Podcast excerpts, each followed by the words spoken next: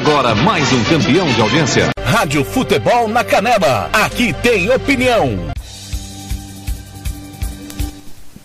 A partir de agora, você tem 90 minutos de informação. Está no ar de tudo um pouco: jornalismo, política, saúde, economia, as últimas do esporte, informações do Mato Grosso do Sul, do Brasil e do mundo, com todo o timão da Rádio Futebol na Canela. Se ajeite aí, porque está no ar de tudo um pouco com ele. Tiago Lopes de Faria. Rádio Futebol na Canela. Aqui tem opinião.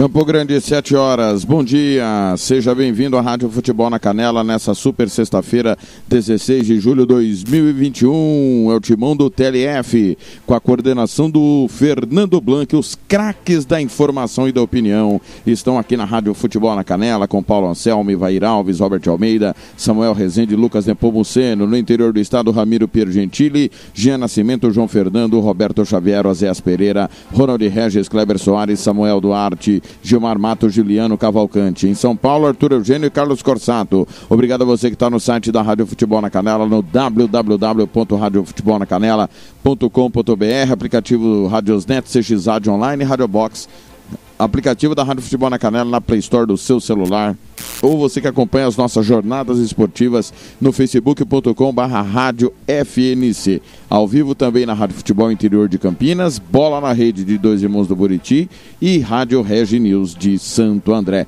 Nosso WhatsApp para você interagir com a gente é o de sempre, 67 984526096. 67 é o DDD, Mato Grosso do Sul, 984526096, facebook.com barra rádio FNC, twitter.com barra rádio FNC, instagram.com barra rádio FNC. Lembrando que toda a nossa programação fica disponível no Spotify através do canal da Rádio Futebol na Canela. Sempre que acaba o nosso programa, a gente sobe para lá. Em nome dos maiores anunciantes, Santo Gol, RPR Cursos Preparatórios, O Casarão Churrascaria Grill, Vitória Tintas, Droga Médio Versátil, Camiseteria Banda Ivana, Bronze Sat, SS, Cesta Básica, Cicred, Gente que Coopera, Cresce, Barbearia Velho Barreiros em Anastácio e Governo do Estado do Mato Grosso do Sul. Nessa super sexta de Série B, hoje tem rodada dupla da Série B do Campeonato Brasileiro. Volta o Brasileirão, final de semana só começando de muito, mas muito futebol aqui na líder de audiência na capital do Mato Grosso do Sul. Campo Grande, 73.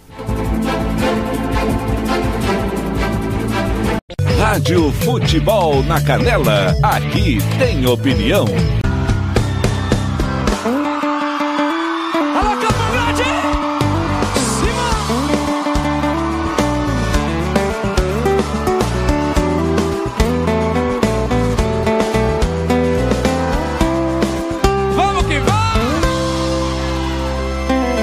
Olha só onde eu fui te encontrar. Não teve um pior lugar.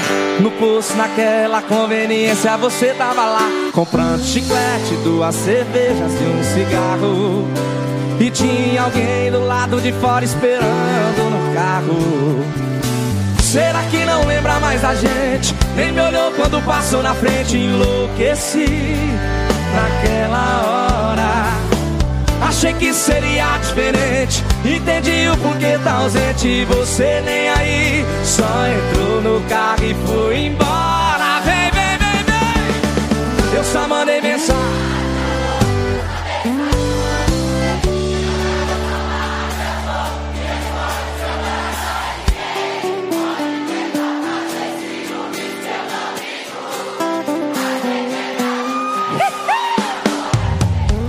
Mandei mensagem, amor, pra saber se tá tudo bem. Se não tá com saudade, eu tô. Me responde, seu coração é de quem? Pode tentar fazer ciúmes que eu não ligo. A gente é caso velho, é amor antigo.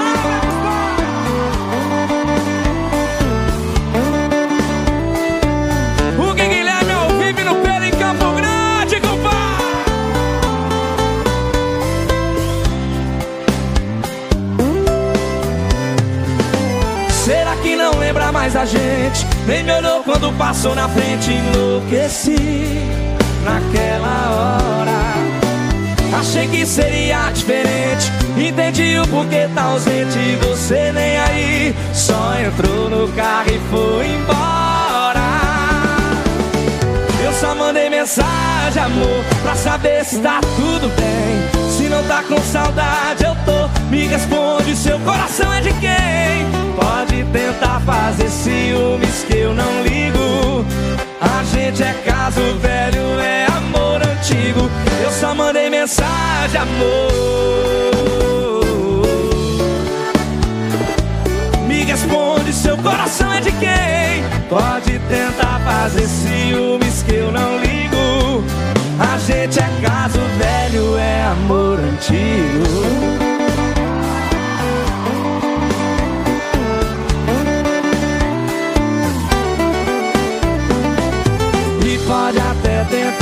Fazer ciúmes que eu não ligo. A gente é caso velho, é amor antigo.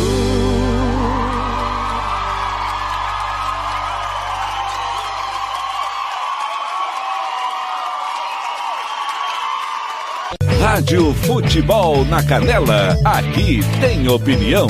Tiago Lopes de Faria.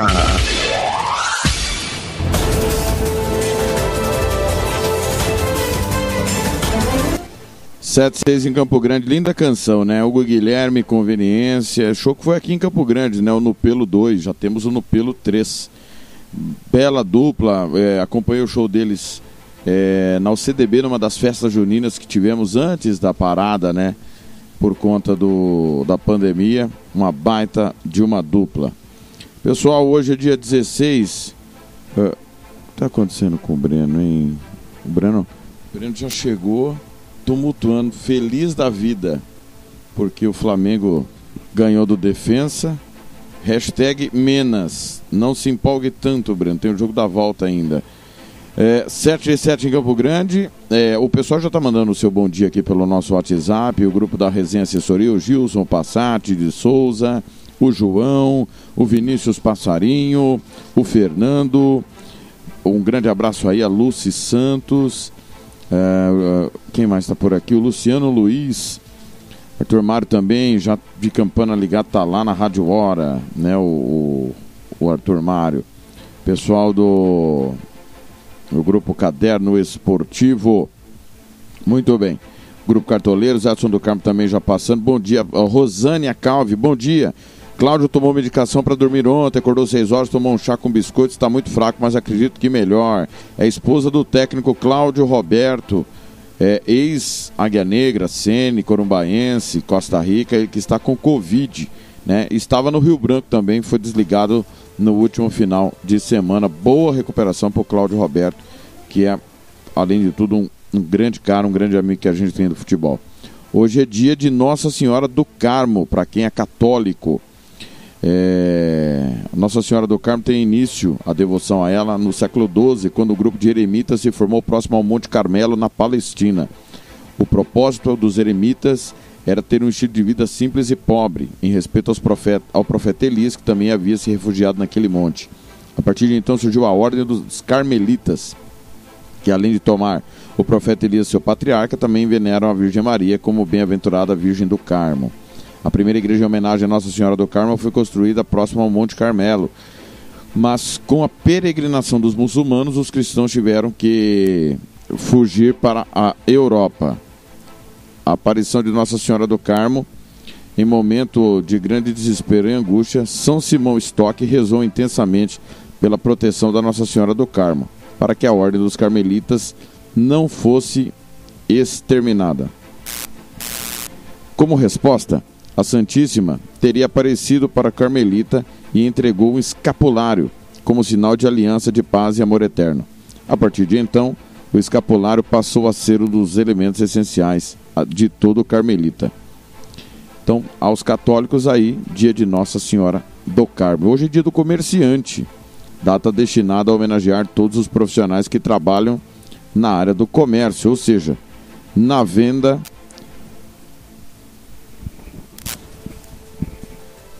Vamos ajustar aqui o nosso microfone. Dia do comerciante é a data destinada a homenagear todos os profissionais que trabalham na área do comércio, ou seja, na venda de produtos e serviços. Considerado um dos trabalhos mais antigos do mundo, o comércio é uma atividade extremamente importante para o desenvolvimento econômico do país. O comércio nacional também é homenageado em outra data importante no Brasil, 30 de outubro, dia do comerciário. A origem do Dia do Comerciante surgiu com a criação da Lei 2048, de 26 de outubro de 1953, que homenageia o nascimento de José Maria da Silva Lisboa, mais conhecido como Visconde de Cairu, o patrono do comércio brasileiro.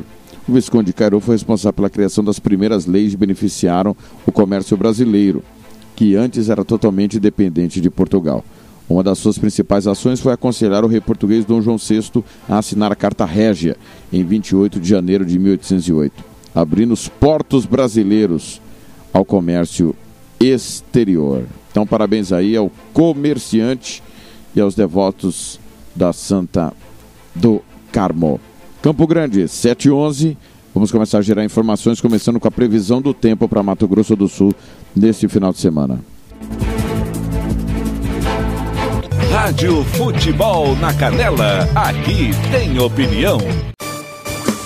Sou Valesca Fernandes, meteorologista e coordenadora do Sintec, e vou falar da previsão para o final de semana. A previsão para os próximos dias é de probabilidade de chuvas para as regiões sudoeste e pantanal do estado do Mato Grosso do Sul, devido à atuação de uma frente fria. Entre os dias 16 e 17, sexta e sábado, no extremo da região sudoeste, há previsão de acumulados de chuvas entre 20 e 30 milímetros. No restante da região sudoeste, espera-se acumulados de precipitação em torno de 5 a 15 milímetros. E na capital, a probabilidade é de aumento de nebulosidade com probabilidade de pancadas de chuvas bem isoladas. As temperaturas esperadas no dia 16, sexta-feira, em Corumbá, 19 de mínima e 30 de máxima. Em Campo Grande, 17 de mínima e 28 de máxima. Em Três Lagoas, 17 de mínima e 31 de máxima. E em Sete Quedas, 15 de mínima e 18 de máxima. Para sábado, dia 17, mínima de 20 e máxima de 28 para Corumbá, Três Lagoas, mínima de 20 e máxima de 27, Sete Quedas, mínima de 11 e máxima de 19 e na capital, mínima de 18 e máxima de 26. No dia 18, no domingo, o tempo fica estável, com tempo firme em grande parte do estado, sendo observada queda nas temperaturas tanto máximas quanto mínimas. As temperaturas esperadas são em Corumbá, mínima de 20 e máxima de 24. Em Três Lagoas, mínima de 17 e máxima de 23. Em Sete Quedas, mínima de 6 e máxima de 15. E na capital, mínima de 14 e máxima de 21. Voltamos com mais informações nas próximas edições. Até lá. Valesca Fernandes para a Rádio Futebol na Canela.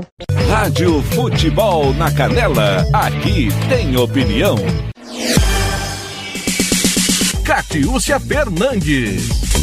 Thank you. No boletim epidemiológico desta quinta-feira, dia 15 de julho, foram confirmados 751 novos casos de contaminação pelo coronavírus e 25 novos óbitos. Com isso, já somamos 346.142 pessoas contaminadas desde o início da pandemia e perdemos 8.612 vidas sumatogrossenses. Em isolamento domiciliar estão 6.831 pessoas e outras 660 65 estão internadas. Do total de pacientes internados, 293 ocupam leitos clínicos e 372 precisaram ser internados em leitos de UTI. Fundamental para conter a doença, um novo lote de vacinas chega a Mato Grosso do Sul hoje. São 41.250 doses da vacina AstraZeneca que serão destinadas à primeira aplicação. Até o momento, 2.043.885 doses doses já foram aplicadas aqui no estado, sendo 1 milhão 261.453 com a primeira dose, 568.850 com a segunda dose e 213.572 com dose única, o que nos coloca no topo do ranking entre os estados que mais vacinaram. Catiúcia Fernandes para a Rádio Futebol na Canela. Rádio Futebol na Canela, aqui tem opinião. Vou poupar para ganhar, com Cicred chego lá. Muitos prêmios tem aqui, você também pode ganhar. Então poupe 100 reais, vamos juntos, quero mais. Vem poupar com o Cicred. São 50 mil reais, prêmios na hora e mensais. Tem videogame, tem TV e bicicleta pra você. Então poupe 100 reais, vamos juntos, quero Cicred. Promoção Poupar com o Cicred é prêmio que não acaba mais. Rádio Futebol na Canela, aqui tem opinião.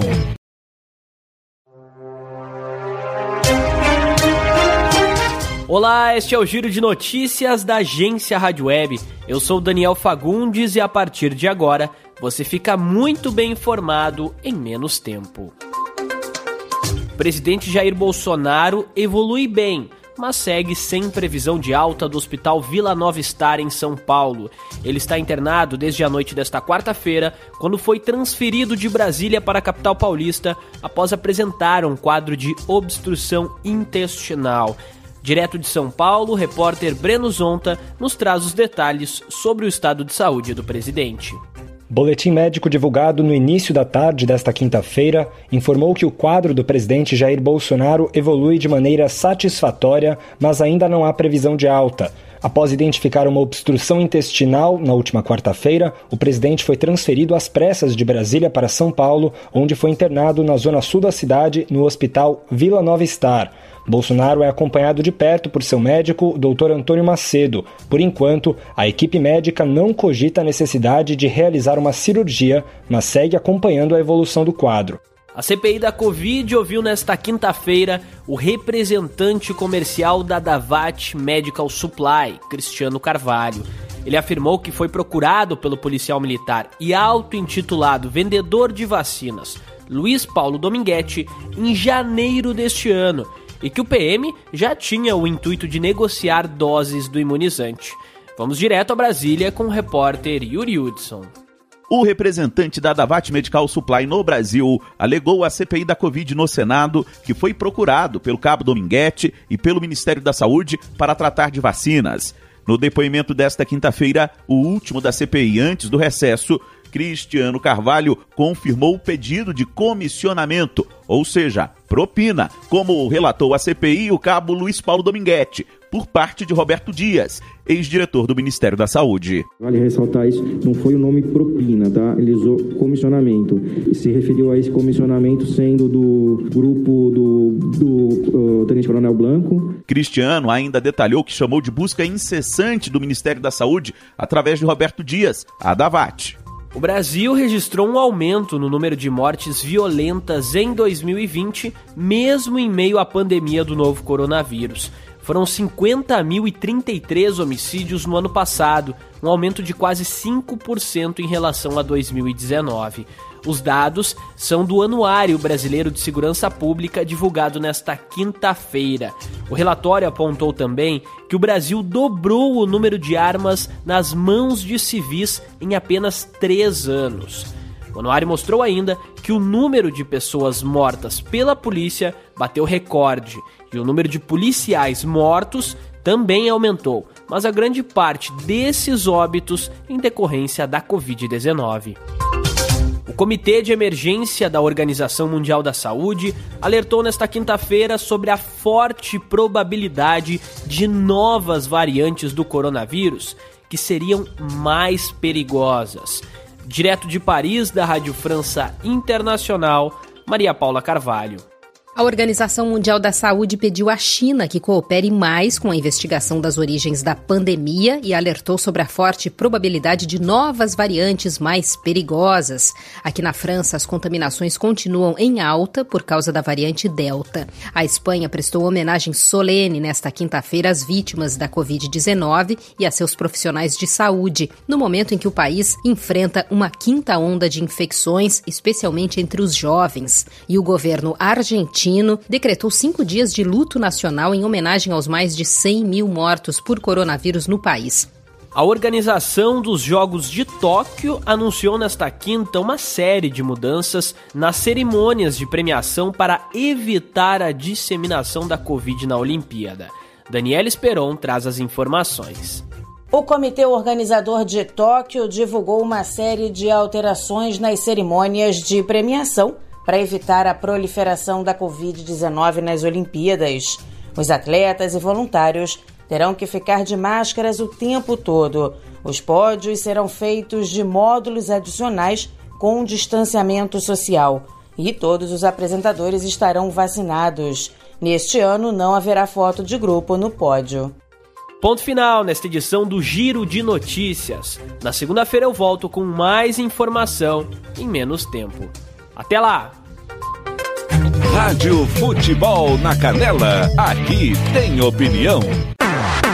SS Cesta Básica, a melhor cesta básica de Campo Grande e região. Temos cestas a partir de setenta reais, é isso mesmo. E entregamos em toda Campo Grande, terrenos e Brasil sem taxa de entrega. Aceitamos cartões de débito e crédito. Parcelamos em até três vezes do cartão de crédito. Fazemos também na promissória. SS Cesta Básica, 9170 2050. WhatsApp 99170 2050. Cesta Básica de verdade é aqui. SS Cesta Básica. Rádio Futebol na Canela, aqui tem opinião. Hora de conversar com Eduardo Barão hoje sobre essa história que parece saída de um filme. Boa tarde, Barão, bem-vindo. Fala, Gabi. Boa tarde para você, para todo mundo aí no Brasil. A gente está falando ainda sobre o assassinato do presidente é, do Haiti, o Jovenel Moise, que foi morto na semana passada com vários tiros na casa onde ele morava em Porto Príncipe. E agora o FBI, autoridades é, em locais, né, estão investigando a participação do primeiro-ministro do Haiti como mandante do assassinato, Claude Joseph, que assumiu o poder logo depois que Moise foi alvo dos disparos. O premier deixaria o poder no dia em que o crime foi praticado. O presidente tinha anunciado dois dias antes né, o nome de um novo primeiro-ministro para ocupar o, o, cargo, o do médico Ariel Henry, mas ele nem chegou a assumir a vaga. E aí a história é, Gabi, é que o crime teria sido planejado em 2020 durante uma reunião. Algumas reuniões aconteceram aqui nos Estados Unidos, em Miami. Esse grupo político teria contratado mercenários. Inicialmente, a ideia era sequestrar o presidente do Haiti, mas aí houve uma mudança nos planos e o Moise acabou sendo assassinado. Autoridades que participaram desses encontros negam, se defendem, dizendo que o objetivo era planejar um governo novo, assim que o presidente deixasse o cargo. A polícia em Porto Príncipe já prendeu 18 pessoas, três foram mortas em enfrentamentos é, com a polícia. Entre os detidos estão ali também seguranças que trabalhavam para o presidente, mas a participação é, deles ainda não foi esclarecida. De qualquer forma, é algo estarrecedor. A gente está acompanhando de perto esse caso, né, que chamou a atenção do mundo inteiro. E agora fica essa suspeita em cima do primeiro-ministro interino que assumiu o comando do país, que teria mandado assassinar o presidente haitiano. Gabi. É, parece história de filme, né, Barão? Ainda mais quando a gente lembra que entraram na casa dele. Se fosse roteiro de filme, a gente ia falar, nossa, que exagerado, e não ia ter nenhuma segurança, não ia acontecer nada. E foi assim mesmo, né? É, entraram na casa dele, atiraram nele, na esposa. É, os seguranças dele agora também estão sendo investigados.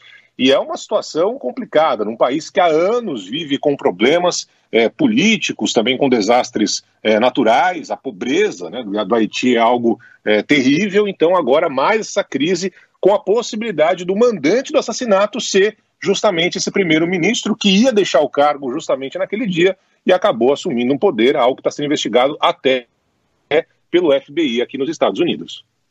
Muito bem, Eduardo Barão, bom trabalho para você por aí. Seguiremos acompanhando essa história com desdobramentos mirabolantes. Bom trabalho e até amanhã. Valeu, Gabi. Bom trabalho para você também no Brasil. Até a próxima. Até. Rádio Futebol na Canela. Aqui tem opinião. Você quer confraternizar com seus amigos no maior e melhor complexo esportivo da capital? Então vá até o Santo Gol campos de futebol, gramado padrão FIFA, quadra de areia, bar, locação para eventos e escolinha de futebol para o seu filho. Ligue e agende o seu horário, 679 9939 4439. Eu vou repetir, 67 99939 4439. Fale com o professor Marcelo Silva. Ou vá até o Santo Gol, na Avenida Lúdio Martins Coelho, pertinho ali da Vila da Base. Santo Gol o melhor complexo esportivo da capital. Rádio Futebol na Canela, aqui tem opinião. O preço da ignorância eu sei.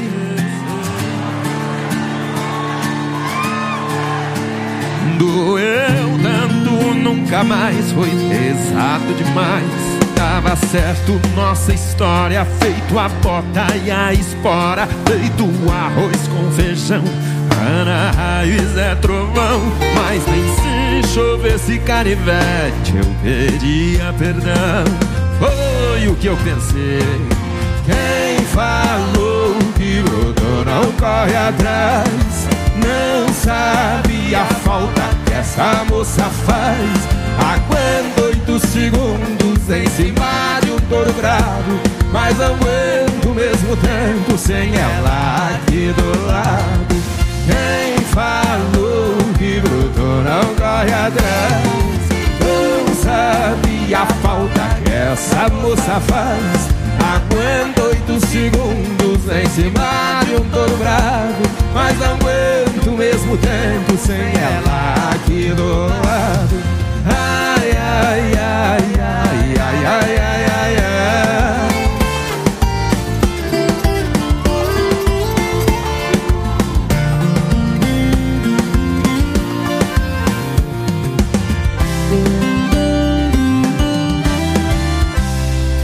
Dava certo nossa história, feito a bota e a espora, feito arroz com feijão, raiz é trovão, mas nem se chovesse canivete, eu pedia perdão bem forte. Oh! Quem falou que brotou não corre atrás, não sabe a falta que essa moça faz. Aguento oito segundos em cima de um touro bravo Mas não aguento o mesmo tempo sem ela aqui do lado quem falou que brotou não corre atrás. Não sabe a falta que essa moça faz. Aguenta oito segundos em cima de um touro bravo. Mas não aguento o mesmo tempo sem ela aqui do lado. Ai, ai, ai, ai, ai, ai, ai, ai. ai.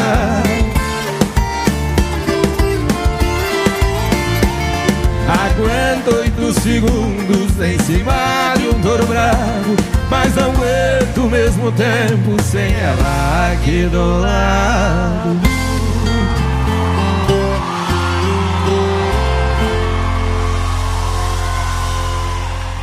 Rádio Futebol na Canela, aqui tem opinião. Tiago Lopes de Faria. Aí é moda, né? 728, Zé Trovão, linda canção. Mas é moda linda demais. Alô, Michela. Alô, Ingrid tá de férias. O Francisco Brito, ligado também. É, quem mais aqui? O grupo, o pessoal do grupo do Lucas de Lima também. Quero mandar um abraço aqui para o pessoal que nos segue no facebook.com barra na canela, facebook.com barra rádio FNC na canela. Você que acompanha as nossas jornadas esportivas pelo Facebook, lembrando que Copa Sul-Americana, Libertadores, é, outros jogos internacionais, é, não é possível a gente transmitir por questão de direitos de transmissão. Alô, Patrick Talina do Amaral ligado também. Todo mundo ligado, o branco também, Rafael Chagas. 7h29, previsão do tempo. Rádio Futebol na Canela, aqui tem opinião. E agora, o tempo e a temperatura. Nesta sexta-feira, 16 de julho, o dia é marcado por tempo instável no sul, oeste e litoral de São Paulo. Nas demais áreas, a massa de ar seco segue atuando, o sol predomina e não chove. A umidade relativa do ar segue baixa no centro e oeste de Minas Gerais.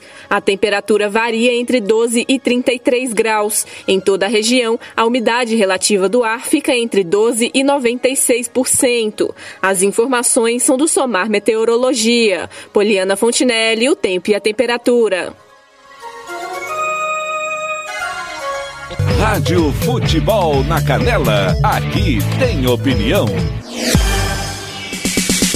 Catiúcia Fernandes. O novo lote, com 41.250 doses da vacina AstraZeneca, será destinado à aplicação da primeira dose. Porém, também será permitido utilizar a vacina para a aplicação da segunda dose em quem esteja vencendo o prazo entre as duas. De acordo com a Secretaria de Estado de Saúde, esta nova remessa será distribuída entre os 66 municípios que não fazem parte daquele estudo que prevê a vacinação em massa na população residente nas fronteiras com o Paraguai e a Bolívia. Mato Grosso do Sul já aplicou até o momento 2 milhões 43 mil 885 doses, sendo 1 milhão 261 mil 453 com a primeira dose, 568 mil 850 com a segunda dose e 213 mil 572 com dose única. De acordo com o levantamento nacional, Mato Grosso do Sul está entre os com melhor desempenho na vacinação. Aqui, 70,86% da população adulta receberam a primeira dose e 37,58% a segunda dose. Catiúcia Fernandes para a Rádio Futebol na Canela.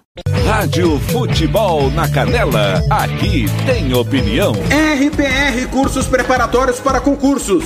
Públicos Militares, Enem. Aulas particulares de redação em português. Aula de conversação em português para estrangeiros. 992803499 ou 999800648. RPR Cursos Preparatórios. Na Rua Brasília 1095, Jardim Mar, a meia quadra da Júlio de Castilho.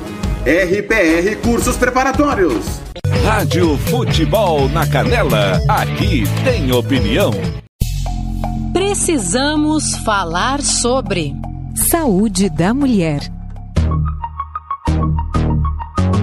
Há mais de 50 anos, a pílula anticoncepcional faz parte da vida de milhares de mulheres. E durante todo esse tempo, muitas delas se perguntam: por que nós temos que sofrer com os efeitos colaterais e não os homens? Por que, que não criam um método contraceptivo masculino? A verdade é que criar uma pílula para os homens pode não ser tão simples assim, já que o fato deles produzirem vários espermatozoides dificulta na dosagem hormonal adequada para um método contraceptivo seguro. Como explica o Dr. Carlos Sakamoto, membro da Comissão Nacional e Anticoncepção da Federação Brasileira de Ginecologia e Obstetrícia. Que existe sim pesquisa em relação à utilização da pílula. O que não se tem hoje ainda é uma quantidade de hormônios necessários que possa diminuir ou bloquear a produção desses espermatozoides de forma segura. Diferentemente na mulher, que a gente tem a produção de um óvulo só, mensal. Então, o bloqueio do ciclo ovulatório se torna mais fácil. Pesquisas seguem sendo feitas para que no futuro breve exista um método contraceptivo masculino. O Dr. Carlos Sakamoto explica que já existe um estudo em pauta. Parte fisiológica é muito importante também a ser considerado. A injeção no canal deferente de substâncias que podem ficar por alguns anos, entre 10 a 15 anos, né? É, esse é um estudo que está sendo feito, mas ainda não é um método muito utilizado. Ou mesmo a utilização de gel nesses canais. Eles podem ficar, determinadas substâncias fazem esses bloqueios por um período de até mais ou menos 10 anos. Durante todo esse tempo, as mulheres sofrem com mudanças de humor, náuseas, vômitos, incômodos de uma forma geral. Mas se engana quem pensa que a pílula só traz coisas ruins, como ressalta o Dr. Carlos Sakamoto. É, hoje nós temos pílulas é, mais recentes que, além de ter menos efeitos colaterais, existem progestagênios que determinam benefícios não contraceptivos. Devemos lembrar que alguns benefícios são muito importantes na mulher, né? Dentre elas, a prevenção do câncer de ovário e do câncer do endométrio da mulher. Então, mulheres que usam pílulas elas estariam protegidas do câncer de ovário e do câncer de endométrio. A boa notícia para nós mulheres é que existe uma luz no fim do túnel. O avanço da ciência aliada à tecnologia e a boa vontade da sociedade pode libertar as mulheres dessa bomba hormonal. Agência Rádio Web do Rio de Janeiro, Daniela Esperon. Rádio Futebol na Canela, aqui tem opinião. Vitória Tintas, tintas imobiliárias e automotivas com ótimos preços e qualidade. Vai pintar? Vai na Vitória Tintas. São duas lojas em Campo Grande para melhor atender. Na rua 13 de maio, 1543. E na Avenida Coronel Tunino, 514. Anote o nosso telefone: 3324 0050 e 3351 7272. Eu disse Vitória Tintas. Pinta, mas pinta mesmo. Rádio Futebol na Canela, aqui tem opinião.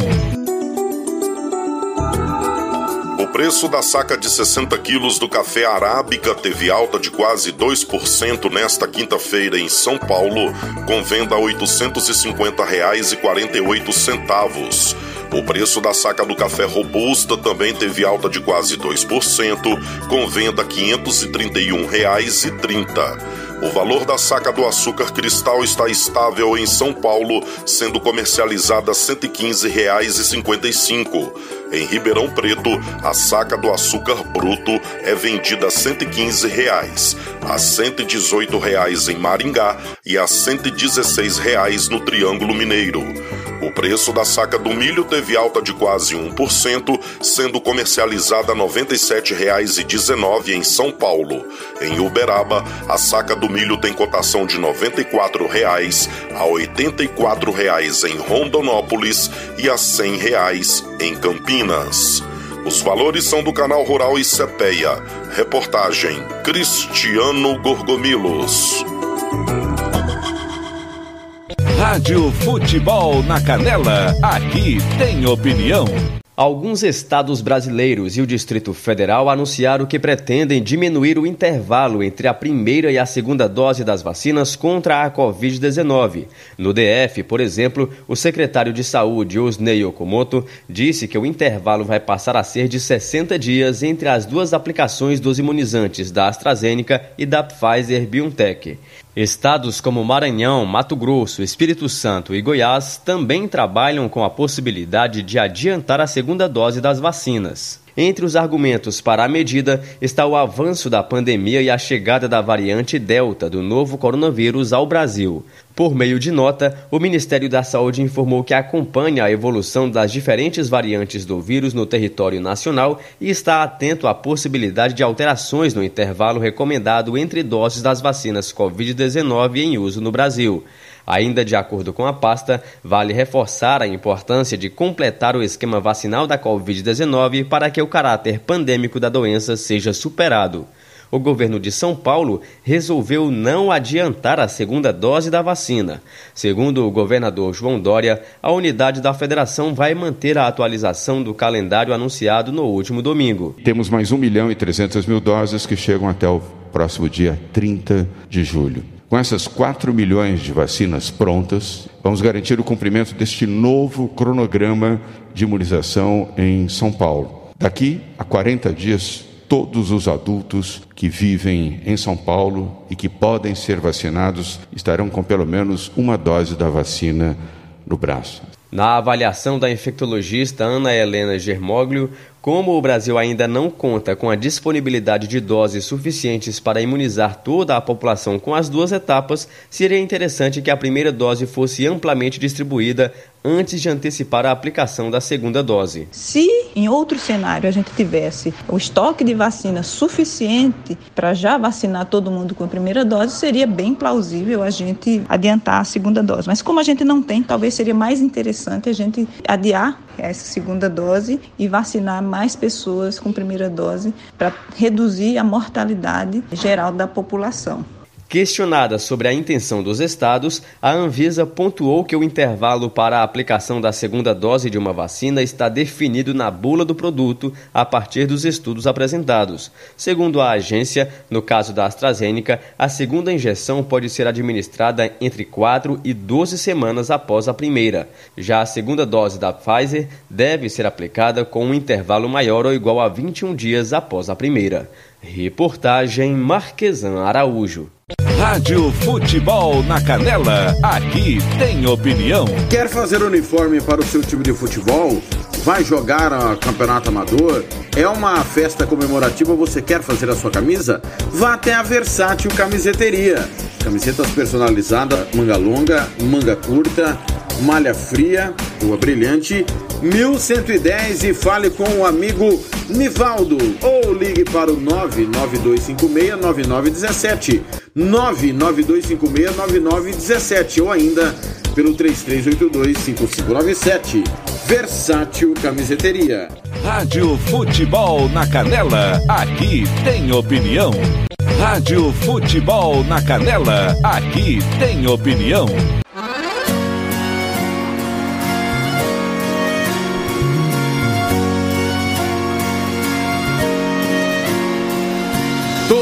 Todas as manhãs quando eu acordo, eu me lembro de você. Todos os momentos do meu dia, não consigo te esquecer. Diga, meu amor, o que é que eu faço? Eu preciso arrebentar de vez os laços que me prendem a você. Entro no meu carro e ligo o rádio, uma canção me traz você. Tudo que eu vejo de bonito se parece com você. Diga, meu amor, o que é que eu faço?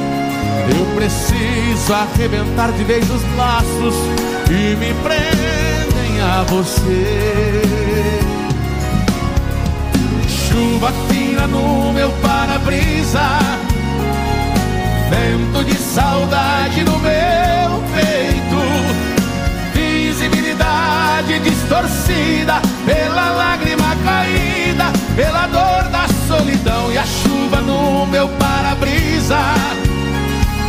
Vento de saudade no meu peito, visibilidade distorcida pela lágrima caída, pela dor da solidão.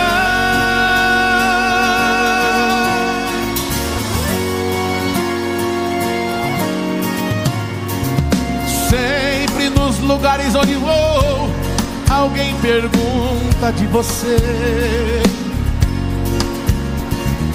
Paro num sinal e olho a rua na esperança de te ver. Meu amor, o que é que eu faço? Tudo faz lembrar você por onde eu passo e eu preciso te esquecer.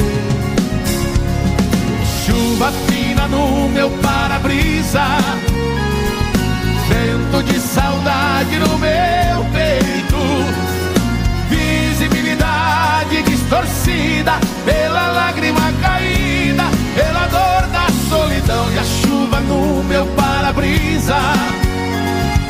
Vento de saudade no meu peito, visibilidade distorcida pela lágrima caída, pela dor da solidão e a chuva no meu para-brisa vento de saudade no meu peito, distorcida pela lágrima caída, pela dor da solidão e a chuva no meu para-brisa. Vento de saudade no meu peito, visibilidade distorcida pela lágrima caída, pela dor da solidão.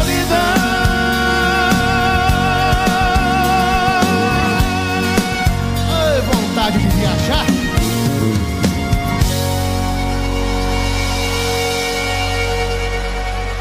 Rádio Futebol na Canela, aqui tem opinião. Tiago Lopes de Faria. Tá aí mais uma linda canção, César Benotti Fabiano, todas as manhãs regravação da música do Sérgio Reis, né? Voltando no tempo. Alô, Natane Maciel, o Everton Ferreira, quem mais? A Cora Guglielma, valeu. Quem mais aqui? O Paulo Salmazo, Júlio César Ramos, Manuel Pinheiro Júnior, Beto Faro, Denis Almeida, quem mais? Leonardo Cabral Rojas, valeu, um abraço para todo mundo aí. 7h45. Rádio Futebol na Canela, aqui tem opinião. E agora, o tempo e a temperatura. Nesta sexta-feira, o amanhecer pode começar nublado em áreas do sul do Mato Grosso do Sul, com chuva a qualquer hora do dia. Nos demais estados da região e no Distrito Federal, o ar seco segue atuando, o sol predomina e não chove. A temperatura no centro-oeste pode variar entre 12 e 36 graus. Já os índices de umidade relativa do ar ficam entre 12 e 85%. As informações são do Somar Meteorologia. Larissa Lago, o tempo e a temperatura. Rádio Futebol na Canela, aqui tem opinião. Catiúcia Fernandes. O Diário Oficial desta quinta-feira, dia 15, trouxe os dois decretos que regulamentam o pagamento dos auxílios emergenciais aos setores do turismo e da cultura. De caráter temporário, o programa Incentiva Mais MS Turismo vai pagar o auxílio emergencial de mil reais por seis meses, tanto para pessoas físicas quanto jurídicas. A primeira fase será de inscrições. Em seguida, a avaliação dos documentos e, por fim, serão escolhidos os beneficiados. Além da documentação prevista, os guias de turismo terão que comprovar uma série de requisitos. Já microempreendedores individuais e microempresas na área de restaurantes e similares deverão ter o Código Nacional de Atividades Econômicas correspondente e estar regular na JUSEMES, além de exercer a atividade entre 2019 e 2020. Já o programa MS Cultura Cidadã será pago em três parcelas de 600 reais por mês a partir da inclusão do beneficiário. Os trabalhadores da cultura interessados em participar do programa deverão fazer inscrição de forma eletrônica pela plataforma Mapa Cultural de Mato Grosso do Sul, onde também devem ser anexados os documentos como CPF, identidade, cartão bancário, comprovante de residência no estado, portfólio de atividades artística cultural, que comprove a participação na cadeia produtiva do setor. Em casos de beneficiados pelo MS Cultura Cidadã já serem contemplados por programas sociais da União, este terá que escolher entre os benefícios, ficando apenas com um. Catiúcia Fernandes para a Rádio Futebol na Canela. Rádio Futebol na Canela, aqui tem opinião. Anastácio tem Barbearia Velho Barreiros, cortes masculinos, barba, cristalização, luzes, progressiva e platinado. Venha nos visitar. Aberto de segunda a sábado, das 8 às 7 da noite. Temos ambiente com mesa de sinuca e transmissão de jogos quando estamos abertos. Rua Cogo 1415, em frente à escola Carlos Drummond, no bairro Vila Maior. Barbearia Velho Barreiras em Anastácio. Rádio Futebol na Canela, aqui tem opinião. O delegado federal Everaldo Eguchi, principal alvo da operação Mampiguari da Polícia Federal no estado do Pará, se defendeu das acusações de vazamento de informações sigilosas do órgão. Eguchi divulgou um vídeo em que nega as acusações. Houve um mandado de busca e apreensão na minha residência. Mas eu fui à Polícia Federal, minha instituição, esclareci tudo o que me solicitaram. Confio muito na Polícia Federal, no trabalho da Polícia Federal, no Ministério Público Federal e na Justiça Federal. O delegado federal é investigado sob acusação de ter vazado informações sobre ações da Polícia Federal que miraram uma organização criminosa dedicada à exploração ilegal de minério de manganês em 2018. Essa violação teria ocorrido durante o desencadeamento da Operação Migrador, trabalho conduzido à época pela Delegacia da Polícia Federal de Marabá. Eguchi afirmou que não tem nenhuma participação nesse caso. A suspeita da Polícia Federal é de que o delegado Eguchi teria vazado as informações em troca de financiamento para a campanha eleitoral. Em 2018, Eguchi foi candidato a deputado federal e em 2020 foi derrotado no segundo turno para prefeito de Belém. O delegado federal foi afastado de suas funções. Para o Ministério Público, esse afastamento era necessário até para evitar que ele tente interferir nas investigações. Segundo a assessoria, o delegado Everaldo Eguchi ainda deve se pronunciar pessoalmente sobre a operação da Polícia Federal. Agência Rádio Web com informações do Pará, Celso Freire. Rádio Futebol na Canela, aqui tem opinião. O Brasil registrou mais 57.736 casos e 1.556 óbitos por Covid-19 nesta quarta-feira, de acordo com o mais recente balanço do Ministério da Saúde. Desde o início da pandemia, cerca de 19,2 milhões de brasileiros foram infectados pelo novo coronavírus. O número de pessoas que morreram pela doença no país é de 537 17.394. Nesta quarta, a média móvel de mortes, que leva em conta os óbitos dos últimos sete dias, fechou em 1.265 mortes, menor índice desde o dia 2 de março. Embora não seja o estado com mais vítimas fatais, o Rio de Janeiro possui a maior taxa de letalidade entre as 27 unidades da federação, 5,79%. O índice é quase 3 pontos percentuais acima da média nacional, que é de 2,8%. A nível municipal, a cidade de São Luís do Paraitinga, em São Paulo, registra a maior letalidade da Covid-19 do país, 28,95%. Na sequência, vem Boa Vista do Gurupi, no Maranhão, com 26,67%. Miravânia, em Minas Gerais, com 20%. Calmon, em Santa Catarina, que registra 15,79%, e Ribeirão, em Pernambuco, cujo índice é de 15,77%. Entre os municípios com as menores taxas de letalidade do Brasil, vários têm esse índice cravado em 0%, pois não confirmaram nenhum óbito pela doença até o momento. Entre eles estão Aricanduva, em Minas Gerais, Bodó, no Rio Grande do Norte, Estrela do Indaiá, em Minas Gerais, Flor do Sertão, em Santa Catarina, e Guarani de Goiás, em Goiás. Segundo o Ministério da Saúde, 17.558.633 brasileiros se recuperaram da Covid-19. Outros 813.702 estão em acompanhamento. Os números têm como base o repasse de dados das secretarias estaduais de saúde ao órgão. Acesse as informações sobre a Covid-19 no seu estado e município em brasil61.com com a colaboração de Felipe Moura, reportagem Marquesan Araújo. Rádio Futebol na Canela, aqui tem opinião. Governo do Estado de Mato Grosso do Sul, FI, Fundo de Investimento Esportivo, Fundesporte, Fundação de Desporto e Lazer do Mato Grosso do Sul. Diga não às drogas. Diz que denúncia. 181. Rádio Futebol na Canela, aqui tem opinião. E agora, o tempo e a temperatura. Nesta sexta-feira, 16 de julho, o dia é marcado por tempo instável no litoral do Maranhão, Ceará e litoral da Paraíba. Nas demais áreas da costa leste do Nordeste, há condições para chuva rápida. Já no interior da região, o tempo segue firme e seco. A temperatura varia entre 12 e 36 graus. Em toda a região, a umidade relativa do ar fica entre 12 e 100%. As informações são do Somar Meteorologia. Poliana Fonte Fontinelli, o tempo e a temperatura. Rádio Futebol na Canela, aqui tem opinião. O município de Bonito, conhecido. Catiúcia Fernandes.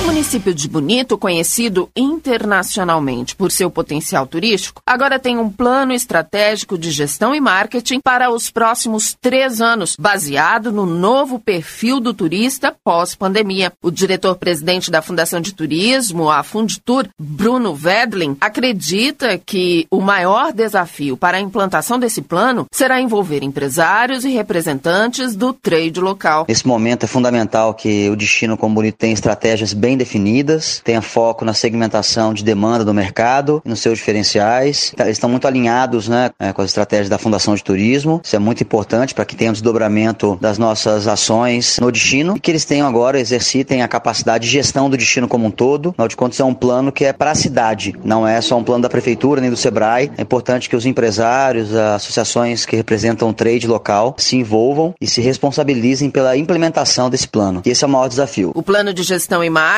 que foi elaborado com o envolvimento do trade turístico e apoio técnico do Sebrae, governo do estado, ainda prevê a revitalização do balneário municipal e da entrada da cidade. O centro também ganhará uma nova concepção urbanística com nova sinalização, a revitalização da feira do produtor e a estruturação do distrito de Águas de Miranda. Para dar viabilidade ao programa, o governo do estado vem investindo em logística, ampliando os acessos terrestres e aéreos, com melhorias das estradas e do aeroporto local. Catiúcia Fernandes para a Rádio Futebol na Canela.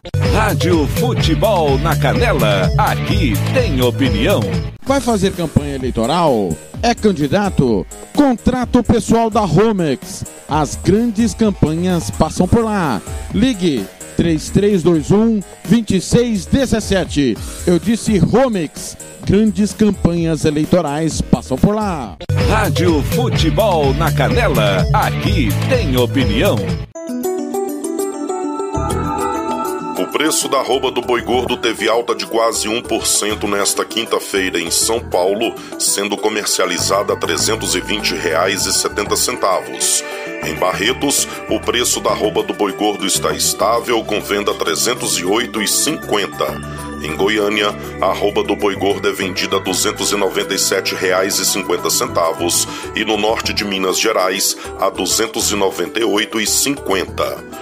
O preço do quilo do frango congelado também teve alta de quase 1% e meio, sendo comercializado em São Paulo a R$ 7,51. Em Santa Catarina, o preço do quilo do frango congelado é cotado a R$ 7,00 e a R$ 7,10 em Porto Alegre.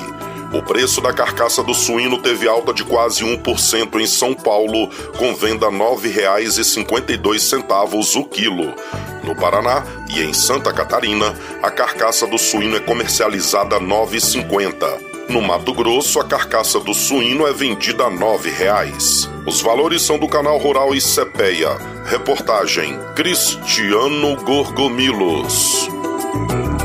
Rádio Futebol na Canela, aqui tem opinião. O avanço da vacinação continua a reduzir a internação de pacientes com Covid-19 em unidades de terapia intensiva no país. E pela primeira vez desde dezembro de 2020, nenhuma unidade da federação está com mais de 90% desses leitos ocupados. O dado consta no Boletim Observatório Covid-19, divulgado nesta quarta pela Fundação Oswaldo Cruz. Segundo os pesquisadores da instituição, a vacinação tem feito feito diferença e traz reflexos positivos ao quadro pandêmico à medida que é ampliada. O boletim mostra que quatro unidades da federação permanecem na zona de alerta crítico, com mais 80% dos leitos ocupados.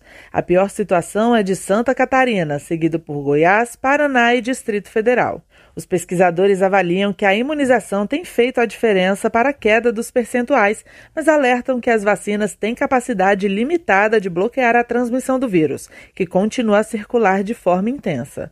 O relatório destaca ainda que os indicadores de incidência e mortalidade da Covid-19 no país estão em queda pela terceira semana seguida. Reportagem Laísa Lopes. Rádio Futebol na Canela, aqui tem opinião. Tá precisando de remédio na comunidade da sua casa? Ligue para a Droga Med. Aqui tem farmácia popular. Entrega grátis na região da Vila Nácer e Copa Sul. 3365-2101. 3365-2101, ligue e peça o seu remédio. Ou vá até a nossa loja na rua Clóvis, Mato Grosso, número 19, no bairro Copa Sul. Vá na Droga Med, 3365-2101. Rádio Futebol na Canela, aqui tem opinião.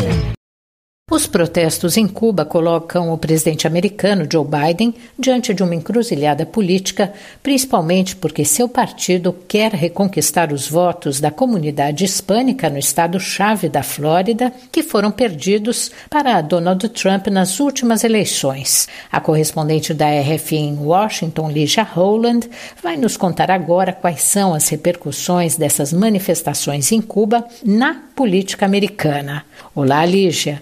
Como os atuais protestos contra o governo cubano e a repressão aos manifestantes afetam o governo Biden, que até agora não tinha Cuba como uma prioridade imediata em sua agenda de política externa? Lidar com a situação atual em Cuba realmente é um desafio para Biden. Sem dúvida, o plano inicial dele é seguir a tradicional estratégia americana de ignorar os problemas que vêm da América Latina e só oferecer comentários ou medidas de pouco peso. Agora ele se encontra em uma situação complicada e está sofrendo pressão de dois lados. Os republicanos no Congresso estão aproveitando a situação para acusar Biden de ser simpático ao comunismo.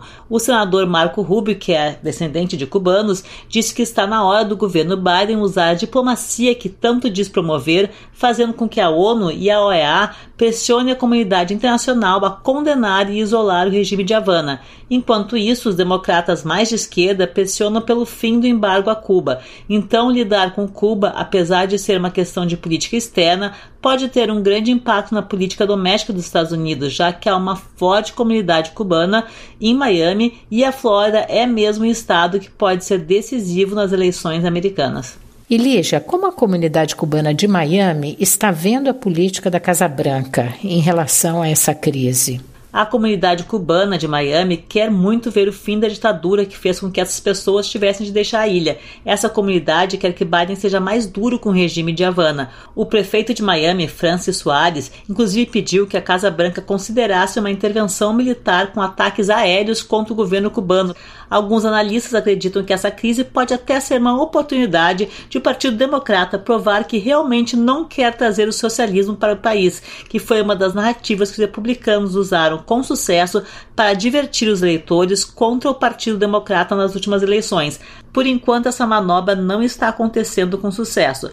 O secretário do Departamento de Segurança Nacional, Alejandro Mayorkas, que inclusive veio na infância para os Estados Unidos como refugiado cubano, anunciou nessa terça que os Estados Unidos não receberiam refugiados da ilha. Esse tipo de posição da Casa Branca desagrada tanto aos eleitores conservadores que se opõem veementemente ao regime de Havana, quanto aos eleitores liberais que acreditam em abrir as fronteiras para refugiados. Existe no momento algum indício de que Biden possa pôr um fim ao embargo a Cuba? Apesar da forte pressão pelo fim do embargo que foi imposto por John Kennedy em 1962, é muito improvável que isso aconteça. Aliás, o governo Biden não está desviando muito de Trump no que diz respeito ao embargo. Trump botou o pé no freio quanto a esses planos e Biden não tentou mudar a política de Trump quanto ao embargo. Obrigada, Lígia Roland, falando de Washington para a Rádio França Internacional. De Paris, Adriana Moisés, da Rádio França Internacional para a agência Rádio Web. Rádio Futebol na Canela, aqui tem opinião. Você que curte rock e quer contratar a melhor banda do Mato Grosso do Sul, fale com a Ivana. Festa de aniversário, casamento, 15 anos, formatura, despedida. Você curte rock? Então o melhor som é do Ivana. Anote aí o telefone para contratar o show: 992921177. Eu repito, 992921177. A Ivana a melhor banda de rock do Mato Grosso do Sul. Rádio Futebol na Canela, aqui tem opinião.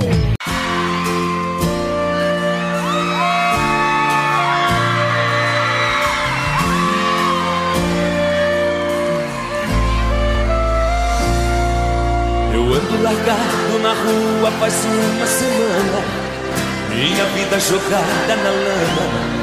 E o pivô disso tudo é você. Procura sair, dar uma luz que ilumine os meus passos. Com o peito faltando um pedaço, fica impossível tentar te esquecer. Meus olhos derramam momentos e águas passadas. Ai, meu amor, encho a cara, embriagado de amor. Estou jogado na rua, sem um postal, sem moral nem conduta, um vagabundo carente de amor. Sem você, o meu céu não tem estrelas nem lua, sua falta me leva à loucura, tenho medo do anoitecer. Sem você, eu me sinto como um cão sem dono, um perfeito e total abandono, sem saída pra onde correr. Tenho medo, tenho medo. Não me deixe nesta solidão.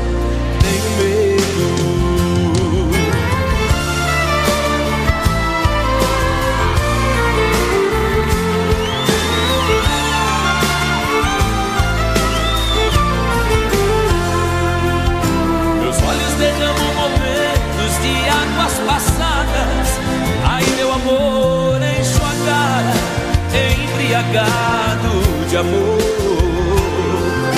E quando amanhece outra vez, estou jogado na rua, sem um postal, sem moral nem conduta, um vagabundo carente de amor. Sem você, o meu céu não tem estrelas nem lua, sua volta me leva à loucura, tenho medo do anoitecer.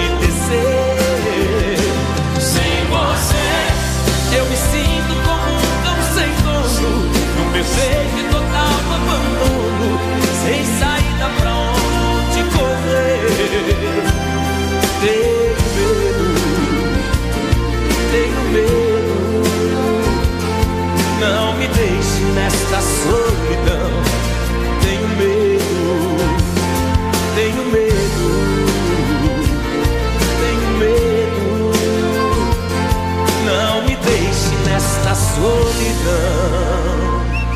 Tenho medo.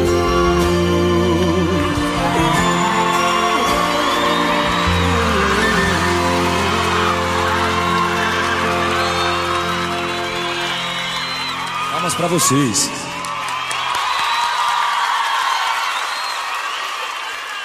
Rádio Futebol na Canela, aqui tem opinião.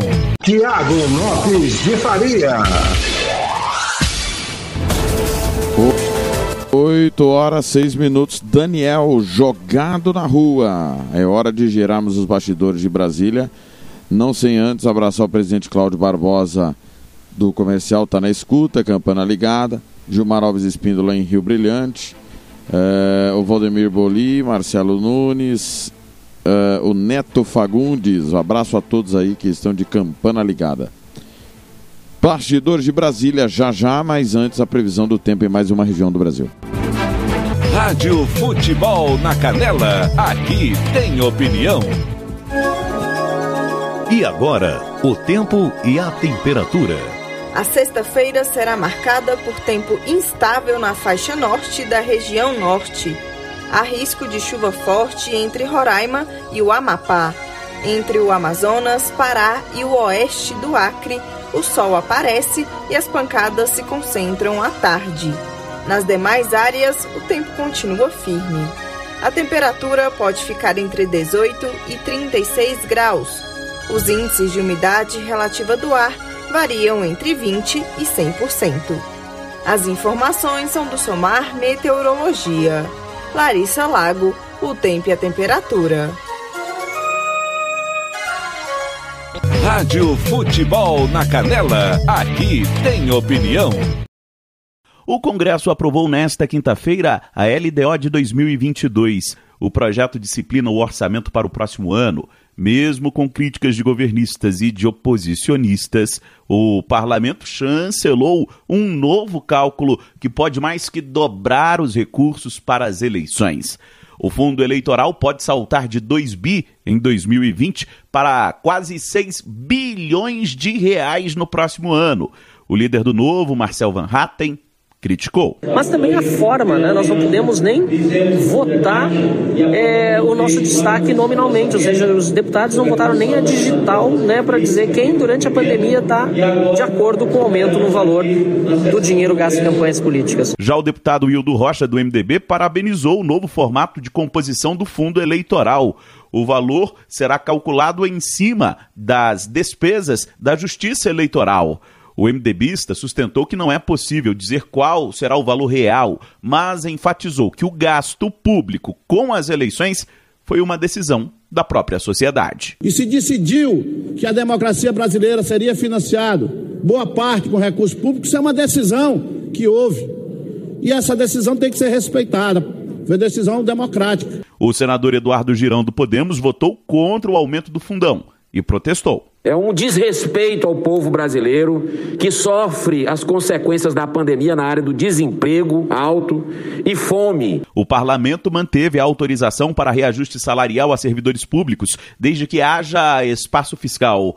Para o salário mínimo do próximo ano, a previsão é de correção pela inflação. Com a votação da LDO e do orçamento, deputados e senadores entram em recesso e só voltam aos trabalhos em agosto. Agência Rádio Web de Brasília, Yuri Hudson. Rádio Futebol na Canela, aqui tem opinião.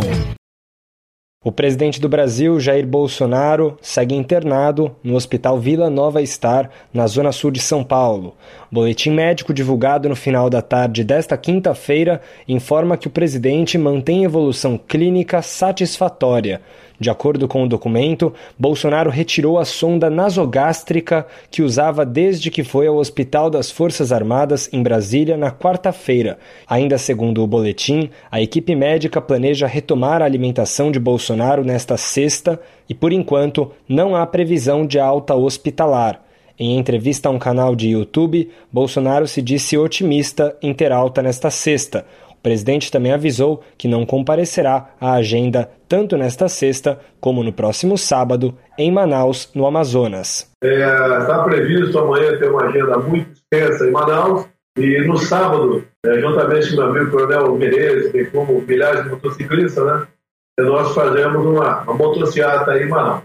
Então peço desculpa pessoal, é motivo além da minha vontade e vamos deixar para outra data, se Deus quiser. Então agradeço a todos de Manaus, um carinho e coordenação, sabia que ia ser um movimento excepcional, mas vamos deixar para outra oportunidade, se Deus quiser. Ao lado de Bolsonaro também se pronunciou o cirurgião gástrico Antônio Macedo, que acompanha a saúde do presidente desde o atentado à facada, ainda durante a campanha eleitoral de 2018. De acordo com o médico, Bolsonaro melhorou nesta quinta e pôde retirar a sonda gástrica, pois os ruídos abdominais são bons e a área obstruída está mais permeável. Segundo Macedo, por isso, a possibilidade de cirurgia está afastada. Mas a cirurgia estar afastada, uma vez que o intestino começou a funcionar e o abdômen está mais flácido e mais funcionante. O boletim médico está assinado pela equipe do Hospital Vila Nova Star e pelo médico do presidente, o Dr. Antônio Macedo. Na última quarta-feira, Bolsonaro procurou atendimento médico em Brasília após sentir dores abdominais e sofrer, havia alguns dias, com frequentes soluços. À noite, após a realização de exames, a equipe médica do presidente comunicou que ele apresentava um quadro de obstrução intestinal e definiu que ele fosse transferido para São Paulo. Agência Rádio Web de São Paulo, Breno Zonta. Rádio Futebol na Canela, aqui tem opinião. Bronze Sat, atualização de receptores, apontamento para qualquer satélite, instalação de antenas, configuração e suporte a diversas marcas. É com a Bronze Sat. Ligue ou mande o WhatsApp para 67 99294 7028. Eu vou repetir: 99294 7028. Receptores é com a Bronze Sat. Rádio Futebol na Canela, aqui tem opinião. E agora, o tempo e a temperatura. Nesta sexta-feira, o amanhecer começa nublado e com chuva a qualquer hora do dia no Paraná e no litoral de Santa Catarina.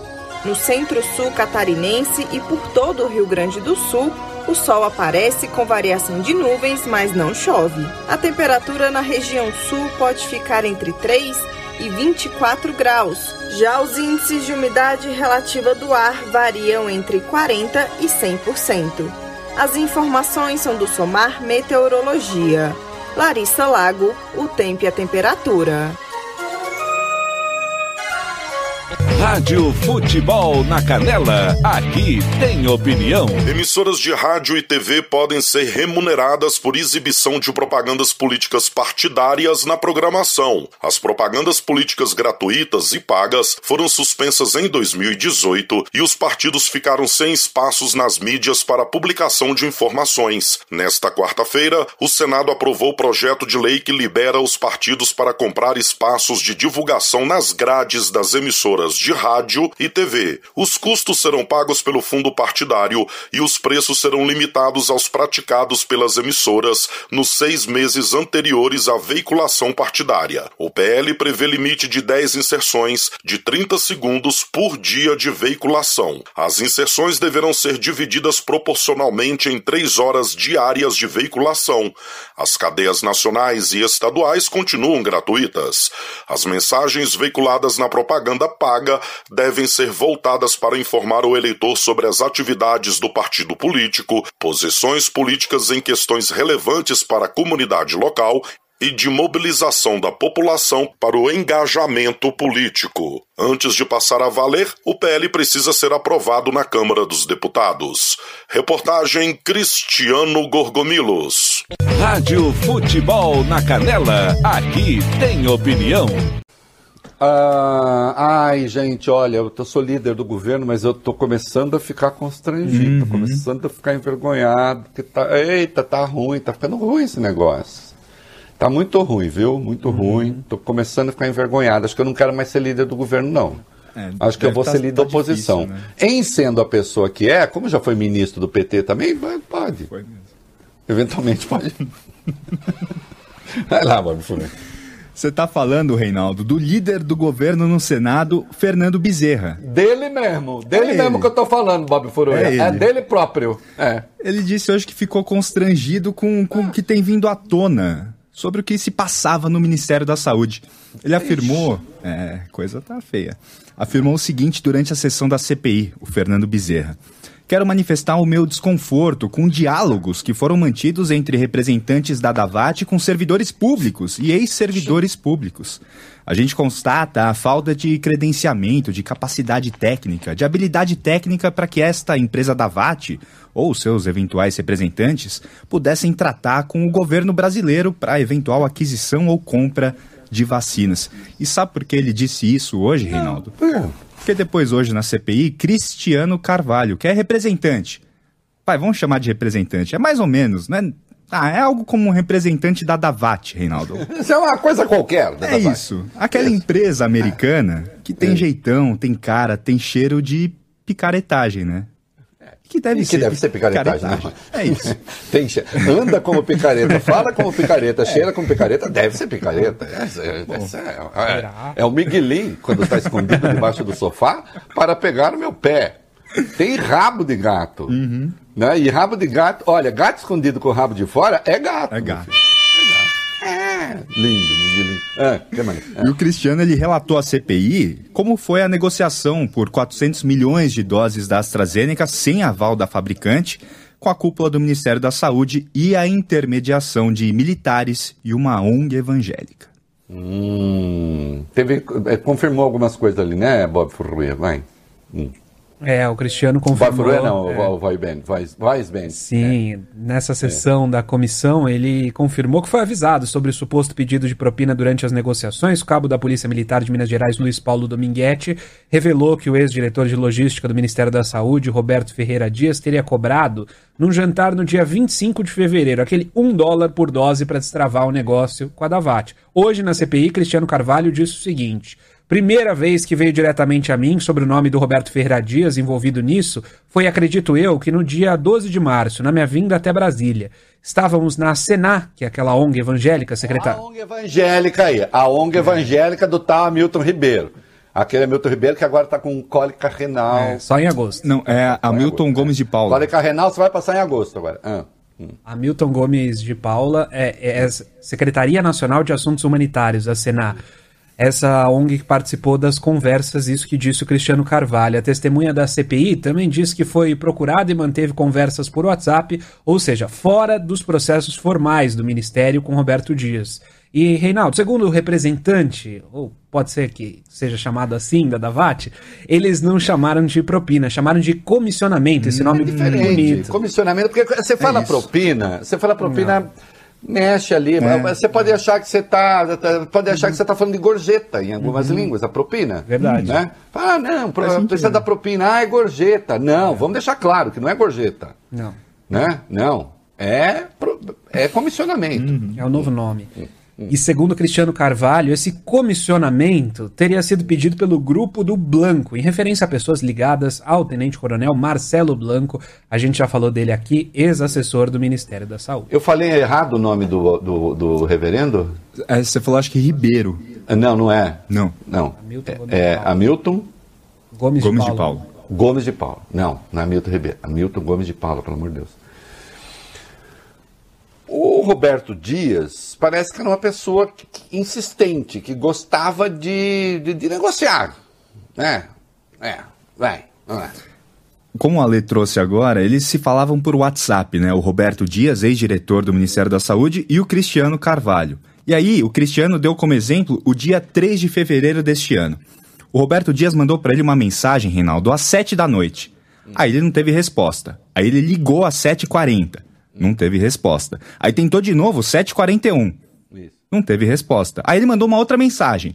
7h53, olha o tempo aí. Parece eu quando eu quero corrigir alguma coisa no site, não sei o que, que eu não acho nenhum de vocês, eu fico mandando mensagem. Até alguém me responder. Aí eu começo a ficar mal criado. Porra, não aparece. Aí às 7h53, Reinaldo, mais uma mensagem e uma ligação. Aí depois disso, nada. Aí ele mandou aquela clássica, né? O rei ligou às duas da manhã. Acontece. Porra, não dorme, filho. É. Aí o Roberto Dias mandou aquela clássica, né? Quando puder, me liga. Oh, É triste sumido. essa, né? essa, é, essa, essa é triste. Ô, sumido. Você tá- Ai. Aí, diante, diante disso, desse diálogo, os senadores da CPI ironizaram, né? Dizendo que a postura é o oposto do que aconteceu com a Pfizer quando o governo demorou meses para fechar o contrato da vacina. Acho que foram 180 mensagens. Não, Pfizer não. Olha, esse negócio, negociar com empresa, empresa séria, é muito ruim. Não. Por quê? Porque não tem comissionamento. Agora a gente vê, né? Às vezes a gente tem que ser profundo bastante para acreditar na primeira impressão, né? a gente viu o Dominguete sentado lá. A gente vê o tal Cristiano Carvalho sentado lá. Aí você olha o conjunto da obra. Postura, vocabulário, é, currículo oculto, né? Aí você fala, meu Deus, veja no que se transformou o Ministério da Saúde. Por quê? Porque do outro lado, como diria Fernando Bezerra, havia pessoas que deixam a gente muito constrangido. Demais. Não é isso? Rádio Futebol na Canela, aqui tem opinião. Costa Rica agora tem o melhor restaurante e churrascaria de toda a região. Estou falando do Casarão, Churrascaria Grill. Aqui você encontra os melhores cortes de carne. Avenida José Ferreira da Costa, 278, Costa Rica. Telefone 996120536. Aberto todos os dias. O Casarão Churrascaria Grill, o melhor restaurante de Costa Rica. Rádio Futebol na Canela, aqui tem opinião. Vamos lembrar aqui um pouco dessa história. É, o novo diretor-geral da Polícia Federal já não é nem mais novo, né? Já está aí há uns meses. O Paulo Maiorino. Sabe quem ele era? Ele era o delegado responsável por conduzir as diligências do inquérito aberto pelo STJ, o Superior Tribunal de Justiça, contra os procuradores da Operação Lava Jato. aquele inquérito que o Humberto Martins, do STJ, queria muito abrir. Porque tinha um ressentimento, tinha aquele sentimento de vingança contra a operação que lá no Rio de Janeiro, lá no Rio de Janeiro, aqui no Rio de Janeiro, atingiu o filho dele, o filho do Humberto Martins. E ele queria usar ali é, mensagens obtidas por violação criminosa de celular de uma maneira acusatória, o que gerou uma repercussão tremendamente negativa para ele, a ponto de haver até uma decisão do Supremo Tribunal Federal né, contrária às intenções dele em determinado momento, mesmo o STF lá com o Ricardo Lewandowski fala as provas podem ser ilícitas. É, tudo para salvar o Lula tá valendo lá para ele. Não são reforços argumentativos. Não usa formalmente. Aí inventa lá uma argumentação para aliviar a barra do Lula, para declarar a suspeição do Moro, fora das mensagens. Vai estar tá usando o peso das mensagens na hora da votação. Pois é, eles queriam usar essas mensagens para acusar procuradores. Contra todas as regras e jurisprudências da da tradição jurídica brasileira. Então, o Paulo Maiorino era quem estava à frente desse inquérito que Humberto Martins queria usar para atingir a Lava Jato. Essa que está aí sendo apagada da memória nacional agora. E esse é, Paulo Maiorino, ele havia afastado é, o Felipe Leal é, que havia apontado ilegalidades na obtenção dessas provas. Então, quer dizer, ele era lá o, o, responsável por um inquérito, tendo sido escolhido pelo próprio Humberto Martins. E aí, quando ele virou diretor da Polícia Federal, ele afastou o cara que era um obstáculo àquele inquérito do qual ele era o comandante, era o responsável. Que coisa, né? E aí, agora, o Alexandre de Moraes coloca o Felipe, o Felipe Leal à frente do inquérito sobre interferência na Polícia Federal. Olha só que coisa importante. Tomara que o Felipe Leal entenda né, o que está em jogo, porque ele próprio, de certa forma, foi alvo da interferência na Polícia Federal. E ele vai conduzir agora o inquérito que eu vinha cobrando aqui que fosse, que avançasse, de interferência na Polícia Federal por parte de Jair Bolsonaro, a partir daquelas declarações do então ministro da Justiça e Segurança Pública, Sérgio Moro, que deixou o cargo porque Jair Bolsonaro queria trocar sem qualquer argumentação técnica para blindar a família, como todo mundo sabe. E não é blindar a família no senso paterno de, olha, vou proteger os meus filhos contra pessoas malvadas. Não! Para manter a família impune para manter Flávio Bolsonaro, denunciado por organização criminosa, peculato e lavagem de dinheiro, impune. Ficou chateado porque o inquérito eleitoral sobre o Flávio tinha chegado na superintendência da PF do Rio e ele não tinha sido avisado. O sistema particular de informações dele não ajudou a evitar um maior desgaste, etc. Então, que bom que o Alexandre de Moraes colocou o Felipe Leal. Aparentemente, eu só tenho, não tenho muito conhecimento a, a respeito dele, não tem. Eu não fico dando carta branca para as pessoas falando, ó, oh, essa pessoa vai acertar sempre. Não tem isso aqui. Agora, o fato de ele ter sido removido pelo Paulo Maiorino já me faz enxergar, bom, de repente esse cara pode agir com alguma independência. Vamos ver se ele vai fazer isso. Agora, esse inquérito é um dos maiores absurdos. Ele está parado desde o primeiro semestre do ano passado e nós já estamos aqui no mês de 2021. É, por, obviamente, é, negligência do Supremo Tribunal Federal, da própria Procuradoria-Geral da República. Agora, no Supremo Tribunal Federal, não se decidiu ainda como é que o presidente da República vai depor, se é por escrito ou de forma presencial. Ele que posa de valente e amarela no dia D na hora H, para usar a expressão do Pazuello quer fugir do depoimento presencial, porque sabe, sabe o que fez e sabe por que fez. Sabe por que queria colocar a gente dele na Polícia Federal. Ele sabe, claro. E é claro que a história é, é, muito mal contada pelo bolsonarismo, e se ele for inquirido, interrogado por um delegado independente e competente, ele vai incorrer em contradições. Agora, se tiver só que escrever, aí os advogados vão escrever, com aquele monte de alegações vagas, assim, para cada resposta, e pronto. É como se não tivesse escolhido aquele depoimento. Mas isso cabe ao Supremo decidir e o Supremo atrasa essa decisão. Né? Enquanto isso, está lá, aliviando a barra dos outros, aquela coisa toda. Né? Porque o próprio cronograma do Supremo Tribunal Federal também envolve interesses políticos, e eu já falei a respeito disso aqui. O Gilmar Mendes não, não pediu vista de caso, que só botou de novo para julgar depois de substituição do Celso de Mello pelo Cássio Nunes Marques. Toda articulação política. É assim lá. E lamentavelmente a gente vê um inquérito sobre interferência aberto e parado, enquanto outras interferências vão acontecendo. Quais sejam é, remoção dos delegados que miraram o Ricardo Salles, é, tentativa de minar o trabalho da delegada Denise Ribeiro no ato do, é, no inquérito dos atos antidemocráticos, é, a coleta de denúncias de suposta fraude na eleição de 2018 para sustentar a bravata do presidente, a PF sendo usada como anexo bolsonarista, fora a suspeita da qual eu falei ontem, da CPI da pandemia, de que eles estão abrindo inquérito ali, colocando certos personagens como investigados para que eles possam pleitear no Supremo o direito ao silêncio na hora de depor da, na CPI. Então que o Felipe Leal consiga avançar com esse inquérito e que o Supremo, mesmo que vá decidir mal para aliviar a barra do presidente, que decida logo, né? Rádio Futebol na Canela, aqui tem opinião.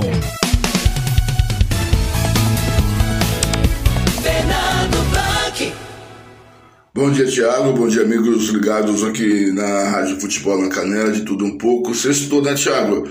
Thiago, quero falar duas coisas. Primeiro, eu quero falar sobre o que a família Bolsonaro está fazendo com a doença do Jair Bolsonaro, do presidente da República. Está se promovendo, está tentando usar a doença do Bolsonaro para tentar angariar votos, para tentar comover é, a população dizendo que ele está doente, que ele foi vítima de uma facada do Adélio, que era uma armação da esquerda, é, que, porque o Adélio era filho do PSOL, mas nem o PSOL era ligado mais. Como que vai saber que o, o, o Adélio saberia que o Bolsonaro estaria lá naquele momento no braço do povo? E aí foi dar facada. É estranho.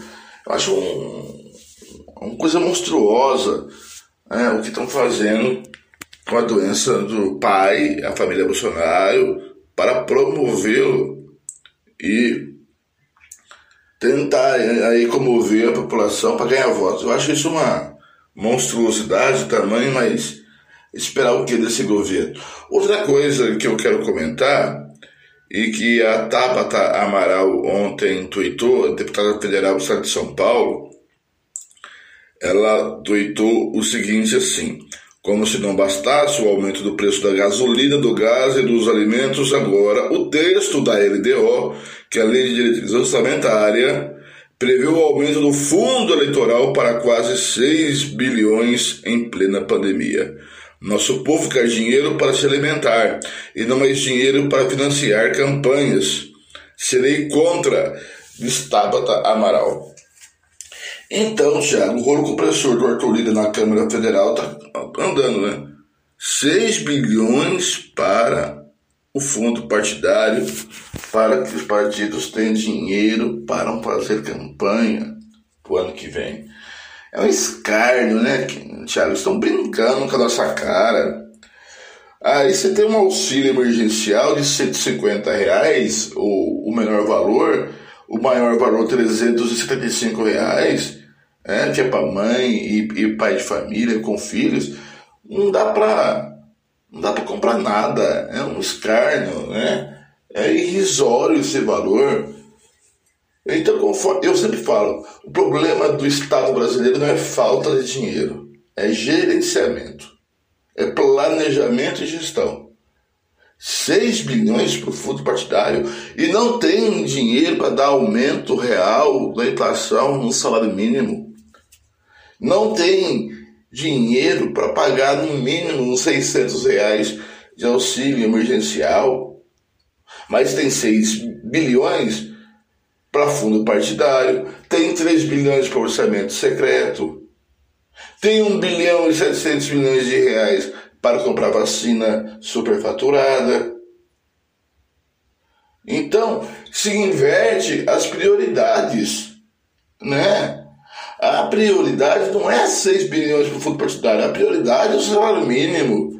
A prioridade é, é um fundo emergencial para o povo que passa por uma crise na pandemia, que perdeu emprego. E aí,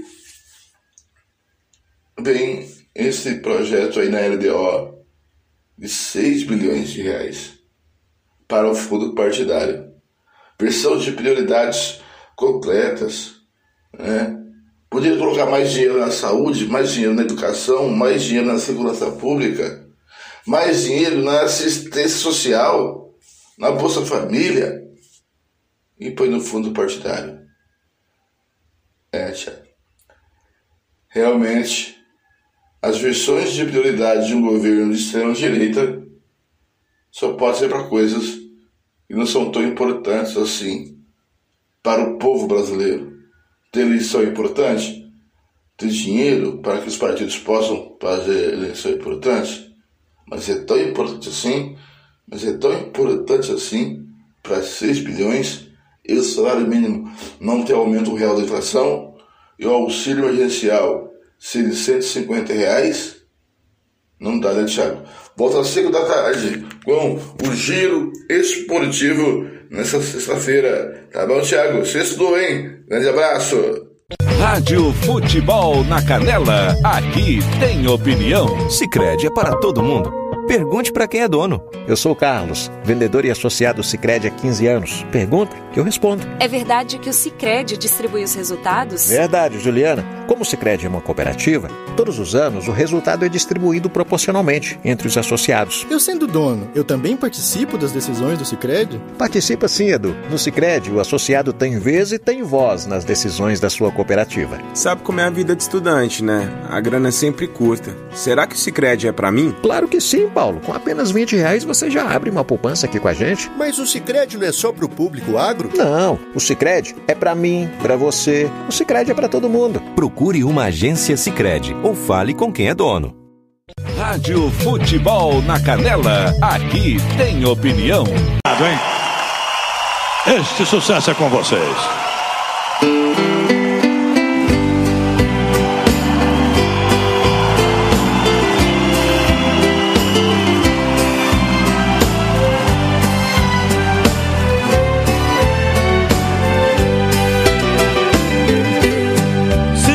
Que faço você acha errado, o que você quer não é certo pra mim. É melhor cada um seguir um caminho. Não podemos mais continuar assim. Até um gesto meu lhe provoca briga. Você se irrita, diz que me odeia, me xinga e me olha só de cara feia, sinal que entre nós tudo chega ao fim. Você não é obrigada a viver comigo se você não quer voltar agora seu passe livre. Você pode ir para onde quiser. Vamos encarar a realidade e ver o problema você não existe só eu de homem. Pra mim não existe só você, mulher. E agora, esse grande companheiro, grande cantador da música sertaneja, Leonito chegando para cantar nos 30 anos do Teodoro Sampaio. Parabéns, Teodoro Sampaio, pelos 30 anos.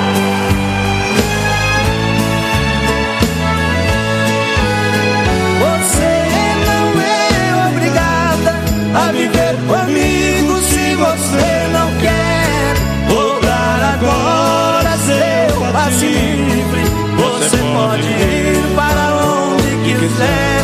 Vamos encarar a realidade e ver o problema como ele é. Pra você não existe só eu de homem.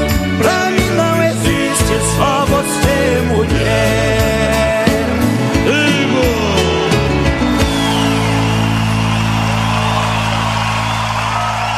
Rádio Futebol na Canela. aqui tem opinião.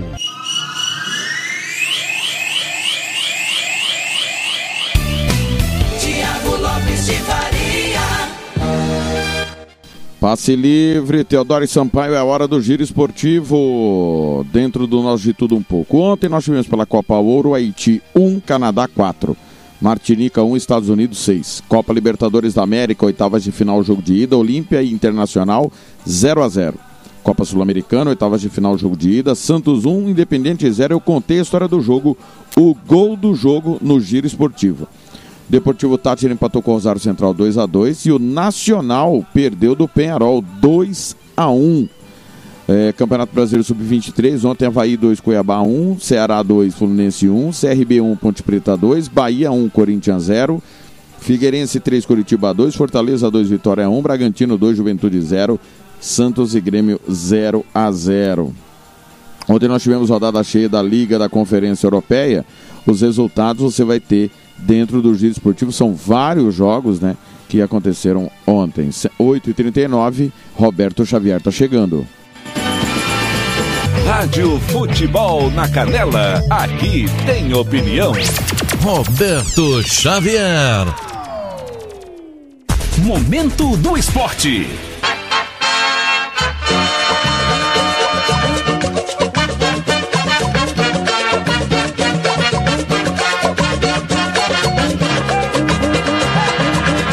Momento do esporte. Roberto Xavier. Olá, amigos. Momento do esporte desta sexta-feira, dia 16 de julho de 2021. Sou alvinegro da Vila Belmiro. O Santos vive no meu coração. Santos vence por 1 a 0 na estreia da Copa Sul-Americana e Diniz afirma que segundo tempo do time teve mais intensidade. Mais detalhes com Bruno Faria da agência CBN de São Paulo. A estreia do Santos na Copa Sul-Americana foi com vitória magra por 1 a 0 contra o Independiente da Argentina na Vila Belmiro. O gol da vitória saiu após um rebote do goleiro Sebastian Sosa, que não segurou o chute certeiro de Caio Jorge.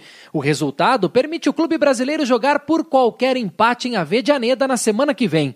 Sobre o atacante, aliás, voltou a atuar pelo Peixe depois de três jogos como ausência por conta de uma fibrose na coxa e trabalho de reforço muscular. Caio Jorge foi uma das novidades no time titular, que também teve o retorno do zagueiro Luiz Felipe. O defensor não atuou no clássico contra o Palmeiras no último fim de semana, mas voltou à equipe na noite desta quinta. Fernando Diniz entende que o segundo tempo é a mostra que o time deveria ter feito o jogo inteiro. Não, a tática usada foi para a gente iniciar o jogo conforme a gente iniciou o segundo tempo. Na realidade, a gente estava circulando a bola muito lento no primeiro tempo e estava facilitando o encaixe da marcação do Independente, que é um time extremamente bem treinado. Um time que está fazendo uma grande competição, que nos campeonatos locais também está indo super bem. Embora eles tivessem um tempo parado, eles se prepararam aí 15, 20 dias só para esse jogo, então eles estavam com muita energia física e é um time muito difícil de ser batido. No segundo tempo a gente conseguiu colocar mais ritmo no jogo, mais intensidade e conseguimos vencer um jogo importante. O Peixe continua invicto na Vila Belmiro sob o comando de Fernando Diniz. Com oito jogos, o time soma seis vitórias e dois empates. Porém, o placar foi construído no segundo tempo contra os argentinos, mas antes de sair o gol, o Santos, que tinha voltado melhor que o rival, viu seu treinador fazer duas mudanças. Saíram Gabriel Pirani e Jean Mota para as entradas de Sanches e Lucas Braga. O mais novo camisa 10 alvinegro, Pirani, estava bem na partida e saiu para a entrada do uruguaio. Diniz explicou o porquê da alteração. O Pirani tinha até melhorado no jogo. Eu coloquei dois jogadores e estava bem. Não é porque não é todo jogador que sai porque está mal. Ele é um jogador super criativo, vinha de dois jogos excelentes contra o Atlético Paranaense e contra o Palmeiras. A gente tem dois jogadores descansados para entrar no jogo que não são reservas de maneira nenhuma, também são titulares, como no caso do Lucas Braga e do Sanches. Então, um jogador de extrema qualidade, tarimbado, que está cada vez mais pronto para poder retomar o seu melhor ritmo, que é o Sanches, e outro jogador que tem jogado titular na maioria dos jogos que eu estou aqui. O Santos volta a campo no próximo domingo para enfrentar o vice-líder do Brasileirão, Bragantino, no interior de São Paulo, às oito e meia da noite. O técnico Diniz não poderá contar com o meio-campista Jean Mota, O comandante espera contar com o retorno do capitão Alisson, mas caso não dê para escalar o volante, Carlos Sanches pode figurar entre os titulares pela primeira vez desde que retornou de lesão no joelho. A tendência é Diniz escalar força máxima no fim de semana, mesmo com o confronto da volta diante do Independiente na quinta-feira que vem, dia 22, na Argentina. De São Paulo, Bruno Faria. Lembrando que o Santos volta a campo no próximo domingo, dia 18, para enfrentar o Bragantino no interior, às 20 e 30 horas, e não poderá ter o meio-campista Jean Mota suspenso. A tendência é Diniz escalar com força máxima no Brasileirão. Corinthians! Giuliano está próximo de ser anunciado como reforço no timão. Mais detalhes com Roberto Leói, da agência CBN.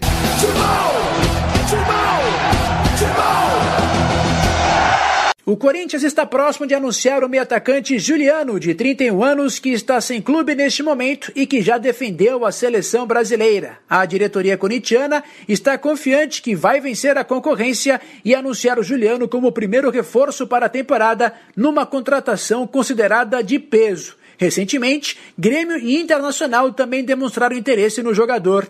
Entramos em contato com uma pessoa próxima a Juliano que não quis divulgar nomes, mas admitiu que o meia tem três propostas do Brasil e duas do exterior a ideia do jogador é decidir qual clube vai fechar o contrato no máximo neste final de semana. Mas na noite desta quinta-feira, Juliano postou nas redes sociais uma mensagem enigmática, dando a entender que vai anunciar nas próximas horas o seu futuro, que deve ser com a equipe de Parque São Jorge. Lembrando um pouquinho mais do histórico de Juliano, que se destacou no Internacional nos anos de 2009 e 2010, antes de ser negociado com o Dnipro da Ucrânia. Em 2014, ele voltou para o Brasil e jogou pelo Grêmio, onde ficou até 2016. Depois disso, Juliano teve passagens por clubes da Rússia, Arábia Saudita e até algumas semanas era jogador do Başakşehir da Turquia. Ele rescindiu o contrato com um clube turco e neste momento está livre no mercado. Vivendo momentos de contenção de gastos, o Corinthians ainda não contratou jogadores nesta temporada, mas em contrapartida, ou dispensou ou emprestou mais de 20 atletas para ganhar um respiro financeiro. O Corinthians diminuiu em aproximadamente 4 milhões de reais a folha salarial e acredita que tem agora condições para fazer contratações certeiras de atletas que cheguem para vestir a camisa titular. Se Juliano acertar com o Corinthians, a negociação com Renato Augusto não será inviabilizada.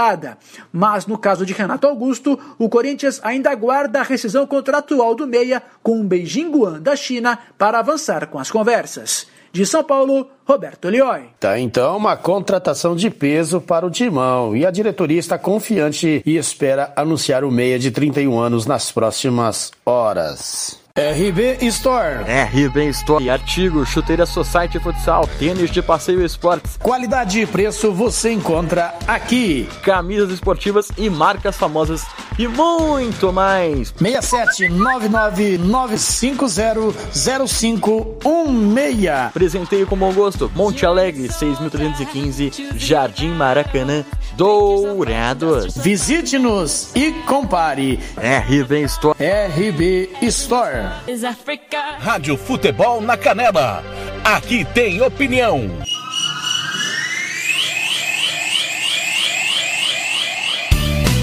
Tiago Lopes de Faria.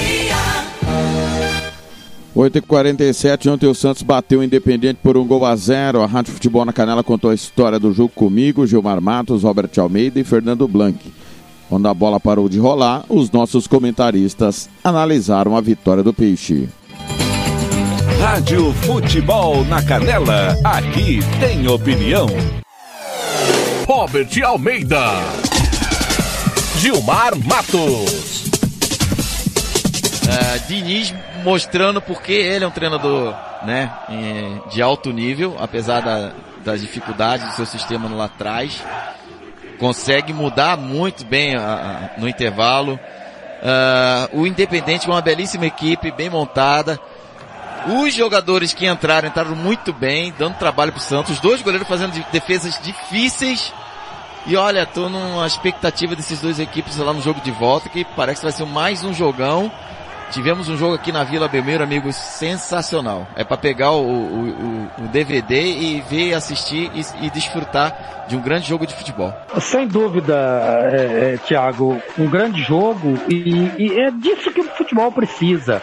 Né? Chega daquele futebol chato de você ficar na sua defesa e, e, e só é, ali tocando de lado. Cara, é chato. O futebol começa a, a ficar chato, o, o, o, telespectador não assiste, o ouvinte não quer ouvir, o torcedor não quer ir mais no estádio.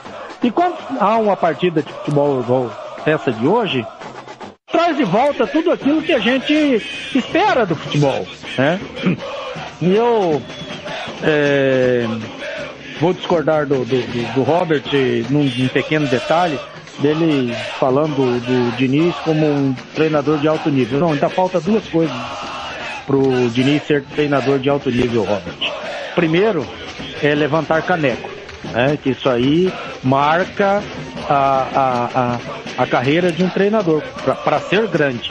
E a outra, ele precisa aprender a corrigir o seu setor defensivo. Aí sim, se ele conseguir essas duas coisas, ele vai ser dos grandes treinadores que existe no futebol brasileiro. Vitória justa, mas assim, foi um jogo agradabilíssimo e esperamos ter um próximo confronto independente lá, né? E Santos, outro grande jogo. Para mim, Santos tem uma pequenina vantagem, mas o time do Independente é muito bem armado e vamos torcer para que seja um grande jogo e que o Santos classifique. Rádio Futebol na Canela. Aqui tem opinião.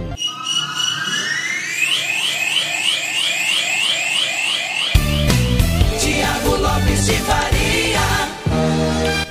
E pra gente fechar ontem, Mauro César Pereira no portal All Sports bateu um papo com Paulo Pelaipe, ex-Flamengo, atualmente no Grêmio, quase teve complicações do Covid né? E o assunto foi Felipão. Felipão que retornou ao Grêmio, estreou no último final de semana no Grenal, venceu na terça-feira a LDU pela Copa Sul-Americana. Preste atenção no que Paulo Pelaipe falou sobre o retorno de Felipão. Rádio Futebol na Canela, aqui tem opinião. A falta do escolar ao Grêmio, na sua opinião, foi o quê? Falta de opção, desespero, porque é, é curioso você ver o Scolari voltando, lembrando que na última passagem, que foi anterior ao Roger assumir o time e até mudar a forma de jogar, como você lembrou no começo da nossa entrevista, é, chegou até o momento que o Scolari largou o jogo, acho que foi contra o Veranópolis, no meio do jogo ele foi embora. Ele estava insatisfeito. Aos 40 minutos, né? 30 e foi poucos embora. minutos, né? É. Isso, lá foi pro vestiário. e aí foi embora pro vestiário. O Murtosa ficou lá olhando, ninguém entendeu nada, se aborreceu. E aquilo desgastou muito, né? Porque tinha garotos em campo. E ele chegou no Grêmio na época até com esse propósito, né? De usar a base, tentar uma reformulação. E ele lançou o Arthur, ele lançou o Arthur, Exato. lançou o volante, né? É, que foi vendido, é, ele, o, o Cebolinha. Então ele, ele, fez, ele, ele fez alguns lançamentos de alguns jovens, né? Mas eu acredito que o Grêmio contratou o Filipão na minha opinião, pelo passado que ele tem no clube. O Grêmio não contratou o Filipão com a convicção do seu presidente. Porque se tivesse é, convicção que era o Filipão, o presidente, que eu, a gente conversa com o pessoal de futebol, conversa com os conselheiros, conversa com pessoas da, de, das mais variadas facções no, no clube, é, que a gente tem relação, que tem amizade, o presidente deve ser convencido pelo vice-presidente de futebol. Eles vão chegar e dizer, se, tu, se a gente for, você for, como jornalista, for perguntar, ele vai dizer que, é, que não é verdade isso. Mas aí tu sabe que muita coisa. A gente, a gente conhece os bastidores, você conhece os bastidores, você conhece o, o mundo da bola. E o presidente teve que ser convencido, porque senão o Filipão tinha, tinha acontecido com o Filipão, que aconteceu com o Renato no Flamengo. O Rogério Ceni saiu na madrugada, a, a, foi anunciado lá às 2h45, 2h30, 2, a hora que, na, na, madrugada de sábado, e a, e a tarde, à tarde o Renato estava sendo anunciado. Por quê? Porque o Flamengo, o Marcos Braz, o presidente Landim, tinham convicção que o Renato, nesse momento, era a melhor alternativa, uma alternativa próxima. Renato estava no Rio de Janeiro, estava desempregado, e, e, e foi contratado. O Filipão não, o Grêmio uh, foi colocou um interino, treinador ainda inexperiente, né, que não estava preparado. Nós vimos lá que aconteceu se o, se o Palmeiras mantivesse o ritmo eh, do que imprimiu no primeiro tempo, só no primeiro tempo, se não fosse o Breno ali com três, duas, três grandes defesas, o Grêmio teria saído por uma escalação improvisada, uma, uma, o Grêmio saiu, o Grêmio jogou no primeiro tempo com dois laterais, no segundo tempo direitos, no segundo tempo jogou sem nenhum lateral, então um treinador completamente inexperiente, né, despreparado ainda para assumir uma equipe de futebol profissional. E aí o Grêmio, se o Grêmio tivesse a convicção, o Grêmio teria uh, o, o, o Rogério, o Thiago saiu uh, no domingo depois do jogo do. O Grêmio errou, Mauro, na minha opinião. Essa é a minha opinião. O Grêmio já errou no, depois do jogo do Juventude, quando o Thiago de forma assim é, é vexatória, dizendo que, que, se ele não ganhasse o jogo de contra o Atlético Goianiense, é, ele ia sair. Ali, naquele dia, quando o vice-presidente de futebol do Grêmio disse isso, e depois o presidente veio e corroborou ainda as palavras do vice, é, o treinador estava fora. Na primeira derrota que ele tivesse, se ele não perdesse para o Atlético Goianiense, se ele perdesse para o Flamengo, se ele perdesse o Grenal, ou se perdesse agora para o LDU hoje, ou, ou perdesse para o Fluminense no próximo sábado no Rio, ele estava com a faca no pescoço, ele estava, é, na minha opinião, estou te dando a minha opinião, pode, pode concordar ou não, pode, ou não concordar, mas ali foi um erro de avaliação. E se o Grêmio quisesse Filipão, o Filipão na segunda-feira antes do jogo contra o Palmeiras, teria assumido e não teria assumido só na sexta, na véspera do Grenal. Essa é a minha opinião. Então, acho que o, Grêmio, o presidente do Grêmio foi convencido pelos seus pares para aceitar a volta do Filipão. Essa é a minha opinião. Rádio Futebol na Canela. Aqui tem opinião.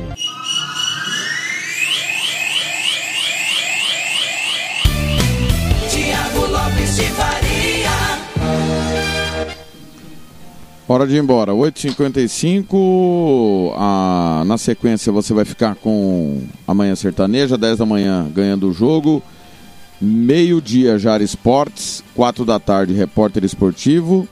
5 da tarde, Giro Esportivo. 6 da tarde tem Confiança e Guarani, com todo o timão da Rádio Futebol Interior. E às 8h30, Sampaio Correia e Coritiba, com a Rádio Timbira de São Luís, no Maranhão. Hoje, ainda pela Série C, tem São José e Oeste São José de Porto Alegre. Hoje começa o Campeonato Colombiano, Paraguaio, o dinamarquês. É, que, que mais começa hoje? O futebol europeu já voltando. Hoje tem Copa da Áustria começando, futebol na Áustria também voltando. O Campeonato Romeno começou ontem, Campeonato Sérvio volta hoje. Final de semana também tem Supercopa da Bélgica, Supercopa da Bulgária, da Rússia. O futebol europeu vai voltando e a partir de agosto tem a volta do campeonato inglês, campeonato espanhol, francês, italiano, alemão, tudo aqui na Rádio Futebol na Canela. Você não perde por esperar. Grande abraço para você, excelente final de semana. Eu volto domingo, 5 da tarde, com Bahia e Flamengo. Amanhã tem música Futebol e Cerveja com Fernando Blanco. Eu participarei, claro, às 11h30 da manhã, na hora do Cartoleiro. A minha última de hoje é Eduardo Costa. Olha ela aí. Valeu, valeu galera. Bom final de semana. Rádio Futebol na Canela. Aqui tem opinião.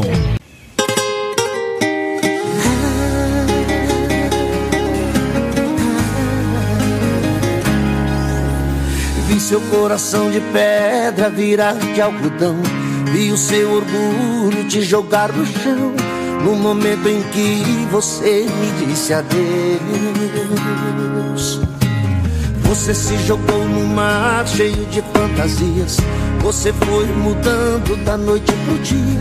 E quando acordou, viu que não era eu. Olha o que deu. Olha o que deu.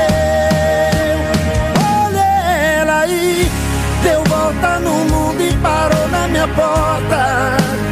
E eu aqui já tô te escutando há mais de uma hora. Olha aí, me olhando, perguntou se ainda gosto. Querendo rasgar o papel do divórcio, chorando, implorando meu amor de volta.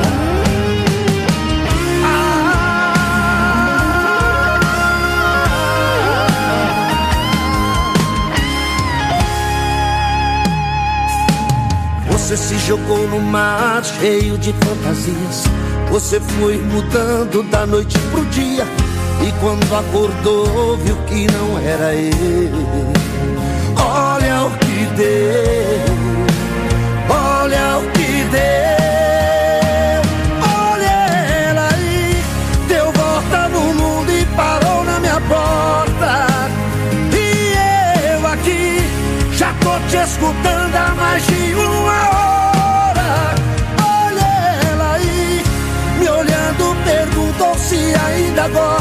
Querendo rasgar o papel do divórcio, chorando, implorando meu amor de volta. E olha, teu volta de mundo parou na minha porta. E eu aqui te escutando uma hora. Olha ela aí, me olhando, perguntou se ainda gosto querendo rasgar o papel do divórcio, chorando, implorando meu amor de volta. O meu amor de volta. Rádio Futebol na Canela, aqui tem opinião.